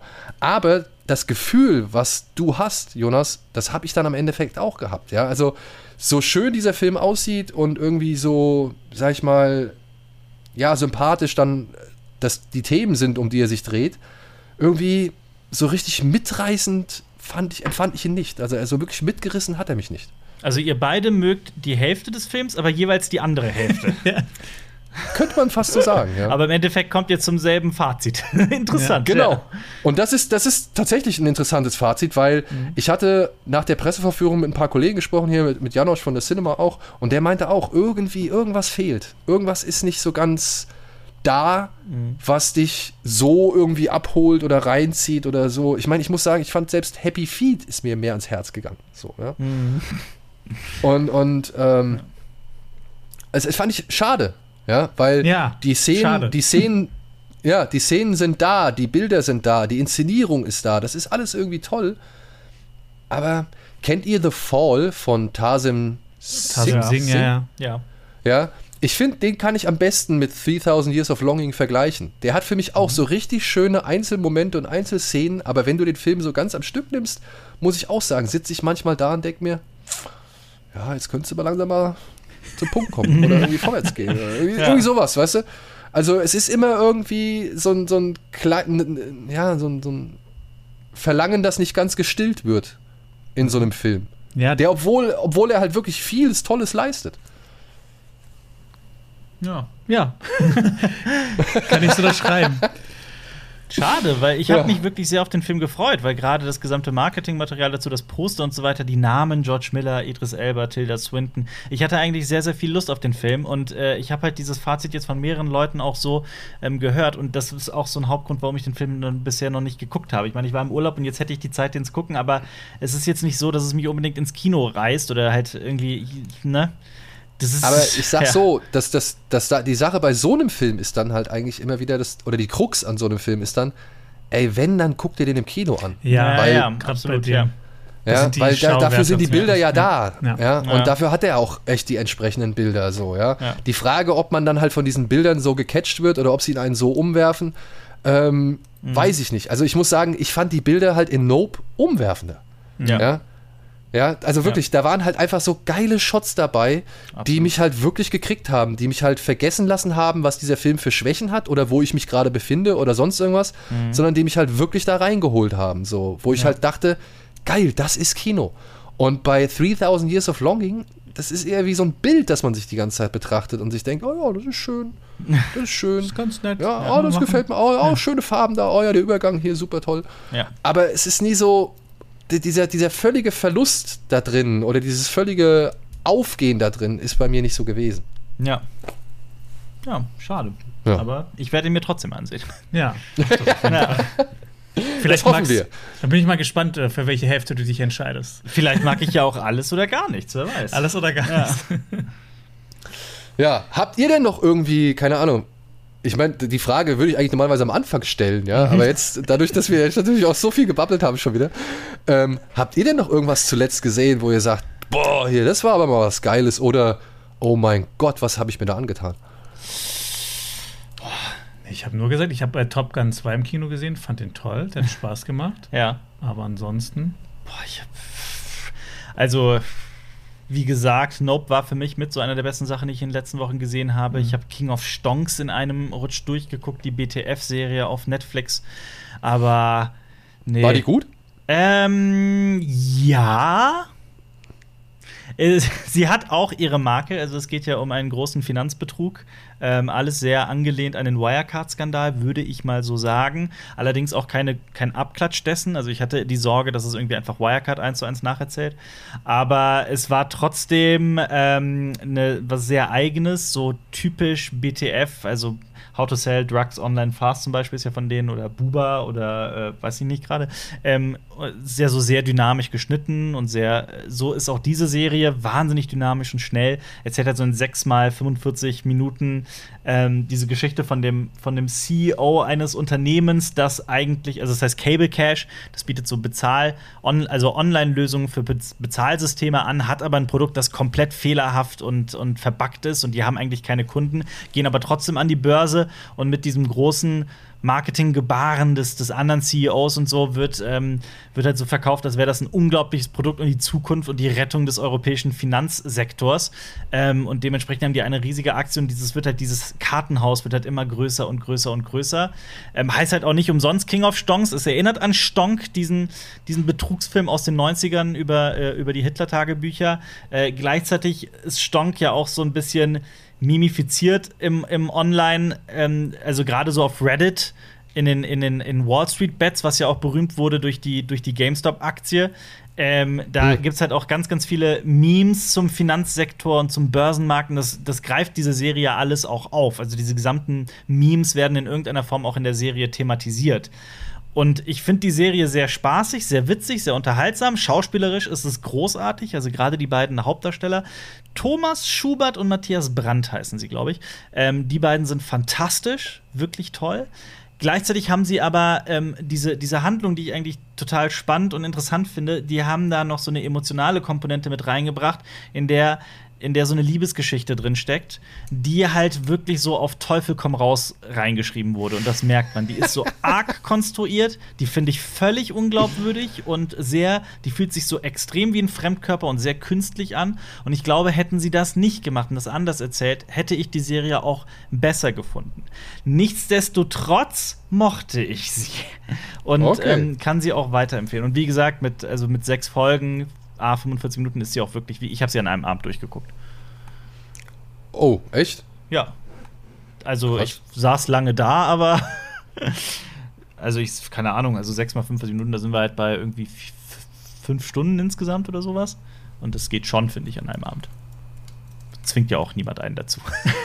Nein, nein. ja. Aber die Zeit muss ich, musste halt auch erstmal finden. Ja, die Zeit muss du haben, aber ähm, äh, ich weiß noch, wenn ich äh, so spät nachmittags noch nappe und das war so ein Tag, wo ich genappt habe, dann äh, habe ich abends Probleme einzuschlafen und dann kannte ich, dann habe ich irgendwie die ersten drei, vier Folgen gesehen und dachte ich mir, ja gut, jetzt, ne, jetzt kann ich auch den, den, den Rest gucken. Und dann habe ich mir nach der fünften Folge irgendwie gedacht, ja okay, jetzt bin ich wirklich müde, jetzt könnte ich schlafen gehen. Und dann ist aber diese Stimme in meinem Kopf, die sagt, ja komm, als ob du dann morgen aufstehst und dann die sechste Folge noch. guckst. Guck sie einfach jetzt. und so, und so war es dann. Ja, Ja, und dann ich- war ich- plötzlich irgendwie nach 2 Uhr oder sowas.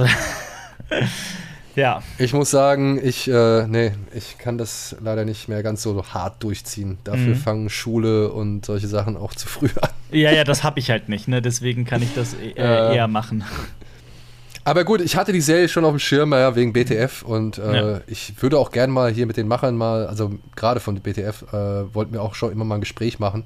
Mhm. Ich werde mir das demnächst bestimmt auch noch mal reinziehen. Ich hatte mir halt Buba reingezogen, den fand ich jetzt nicht mehr ganz so, weiß ich nicht, der hat mich nicht ganz so abgeholt wie jetzt äh, How to Sell Drugs Online Fast. Zumal, ich weiß nicht, sie haben halt einfach ein bisschen was gespiegelt, was sie in How to Sell Drugs Online Fast gemacht haben. Ja. Und das war mir ein bisschen zu wenig, so einfach. Aber ich fand es aller Ehren wert. Also ich mochte Friedrich und, und Mädel, also dementsprechend würde ich das jetzt auch nicht als furchtbar oder so bezeichnen. Es war halt einfach nicht so mein Fall. Ja. Ja. Ja, aber also das machen die auch in King of Strong. Also diese, diese Handschrift ist auf jeden Fall da. Also das ist, das fühlt sich auch wirklich an wie How to Sell Drugs Online fast. Also ja. Ja. Kennt ihr, und um da mal so langsam auch zum Ende zu kommen, ähm, kennt ihr The Outlaws? Den koreanischen Film? Nee, nee. Mhm. Wenn ich euch sage Don Lee, sagt euch das was? Da klingelt's aber nicht wirklich. Äh, oder Ma Dong Seok heißt er eigentlich wirklich. Don Lee ist so sein internationaler Künstler. Ist das nicht der von The 300? Nee. Ist das, der Name kommt mir sau bekannt vor. Gib uns mehr, gib uns mehr Schritt. Äh, habt ihr Train to Busan gesehen? Ja, klar. Ja. Ja, der Muskelmann aus Train to Busan. Der Ah, ist das. Daher kenne ich den. Der hat ja auch in äh, Eternals mitgespielt. Genau. Ja. Stimmt. Und der ist ja, also der ist ja jetzt mittlerweile so in Korea schon ein Star. Und der Ja. hat seinen Namen geändert, damit er auch äh, ne, International. In, genau. Ja, ja, doch. Jetzt weiß ich, woher das Ja. mir alles bekannt vorkam. Und äh, der hat jetzt, der hatte schon vor einiger Zeit, das, den habe ich schon vor, weiß ich, vor ein paar Jahren in Sieges gesehen, da hat er den Film gehabt, der heißt Die Outlaws. Da hat er so einen Polizeiinspektor gespielt, der kam immer irgendwie so ein bisschen rüber wie die koreanische Antwort auf Plattfuß. Ja?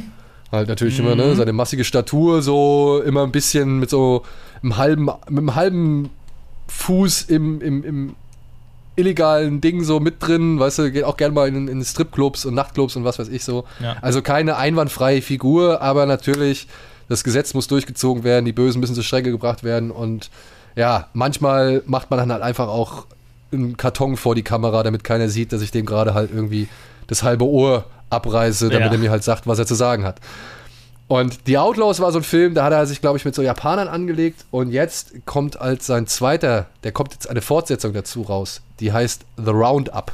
Mhm. Und falls ihr die beiden noch nicht gesehen habt, wie gesagt, kann ich nur empfehlen. Es ist lustig, es ist aber auch teilweise echt hart. Ja, also es ist wirklich brutal. Und im Klingt zweiten super. Teil, den habe ich jetzt gerade frisch gesehen, ähm, da geht es darum, dass er im Fall eines entführten Koreaners in Vietnam ermittelt. Also er reist halt nach Vietnam, weil ein Verbrecher, der sowieso in Korea gesucht wird, sich freiwillig stellt, aus Angst, weil der hat nämlich zusammen mit einem ganz irren Typen halt einen Koreaner entführt, um Lösegeld zu erpressen. Und jetzt äh, hat er halt Angst, dass er halt ebenfalls umgebracht wird und versucht sich jetzt halt den Behörden zu stellen. Und deswegen kommt Inspektor Ma, so heißt er, halt nach Vietnam gereist, um den halt in Gewahrsam zu nehmen, aber stellt halt fest, okay, das ist Teil einer viel größeren Angelegenheit. Und deswegen macht er Jagd auf diesen, was ist er, vietnamesischen Entführer, glaube ich, ja. Und der wird dann aber wiederum auch noch gejagt vom Vater des Entführungsopfers, weil der dann halt auch Söldner schickt und so weiter. Und es geht dann irgendwann kreuz und quer. Und äh, ja, es gibt ordentlich auf die, auf die Umme. Ja. Und gleichzeitig ist es halt alles. spannend, ja. Klingt super. Outlaws muss ich mir aufschreiben. ja. Und, und gleichzeitig ist es dann alles aber auch geprägt von diesem unerschütterlichen Inspektor Ma, also von Don Lee oder Ma Dong Seok, der aus, der durch nichts aus, aus der Ruhe zu bringen ist, beziehungsweise der immer so gekünstelt sich dann, wenn dann aufregt. Ja. Und äh, ich muss sagen, auch der zweite Teil hat wieder Spaß gemacht, auch wenn da die ganz, die Balance nicht mehr so ganz einwandfrei war, weil es manchmal schon echt sehr witzig ist Mhm. Und manchmal dann aber auch wirklich echt hart. Ja. So. Aber ich ja. mag Don Lee sehr gerne. Also auch selbst in Eternals war das für mich einer der wenigen Lichtblicke. Von daher äh, muss ich mir das mal reinziehen, ja. Ja, ja. So, Freunde. Yo, Ich glaube, wir haben lange genug gequatscht, oder? ich hab Hunger. Ja, ich auch. ich glaube, trotz der Unterbrechung, wir haben jetzt so summa summarum wieder so zwei Stunden irgendwie, Ja, das ich. kommt äh, sicher hin. Aber ja, für die. Internetabbrüche ich mir, können wir uns nur entschuldigen. Ja, das wird alles verschnitten, das äh, registriert man, glaube ich, nur ganz, Ah, okay. ganz schwer. Internetsaft ja, und hätten wir es jetzt nicht erwähnt, hätten wir es jetzt nicht erwähnt, hätte man es, hätte glaube ich, wahrscheinlich nie gewusst. So, ähm, ja, ich hatte eigentlich noch vor, mit euch über das Thema Abenteuerfilme zu reden. Aber ich Können wir finde, nachholen. Genau. Ich finde, wir haben ja jetzt hier so schön und rund gequatscht ähm, und uns mal wieder gegenseitig auf den neuesten Stand gebracht, so, Auf jeden Fall. äh, dass wir jetzt eine Aufgabe oder ein Ziel haben für Kommendes. Ja, was auch immer da sein äh, wird, beziehungsweise ob ich jetzt bei euch zu Gast bin und wir zeichnen mit euch wieder einen Podcast auf oder ob ihr mal wieder zu uns nach Hamburg kommt und euch ins Studio hockt. Aber ich glaube, das Thema Abenteuerfilm sollten wir nochmal gemeinsam in Angriff nehmen. Sehr gerne. Ich danke euch, ich danke euch vielmals für eure Zeit. Danke Es für die war mir wie immer ein inneres Blumenpflücken. Es hat mir sehr viel Spaß gemacht, mit euch zu quatschen. Es ist, fühlt sich immer wieder, ja, einfach, es geht. Ja, es ist auf jeden Fall. Jedes Mal. Immer. Man sieht sich monatelang nicht, jahrelang nicht, aber es funktioniert trotzdem noch genauso gut. Genau deshalb äh, komme ich immer wieder zu euch zurück und äh, so gerne zu euch zurück. Ja. Alper, Jonas, vielen, vielen Dank fürs Danke Mitmachen, auch. vielen, vielen Danke Dank auch. fürs Quatschen. Ich wünsche euch noch ein nicht ganz, eine nicht ganz so heiße Restwoche, nicht so viel Stress. Äh, auch Grüße an Marius dann im Urlaub oder beziehungsweise dem wünsche ich auch noch einen schönen Urlaub. ja. Und ja, euch da draußen vielen Dank fürs Zuhören oder auch Zuschauen, was immer ihr gemacht habt. Äh, wie gesagt, aufgrund der Gamescom ist es alles mal ein bisschen anders heute, aber wir hoffen, ihr hattet trotzdem ja, viel Spaß und eine Menge Filme für die Watchlist. In diesem Sinne, macht's gut, bis zum nächsten Mal. Tschüss. Tschüss.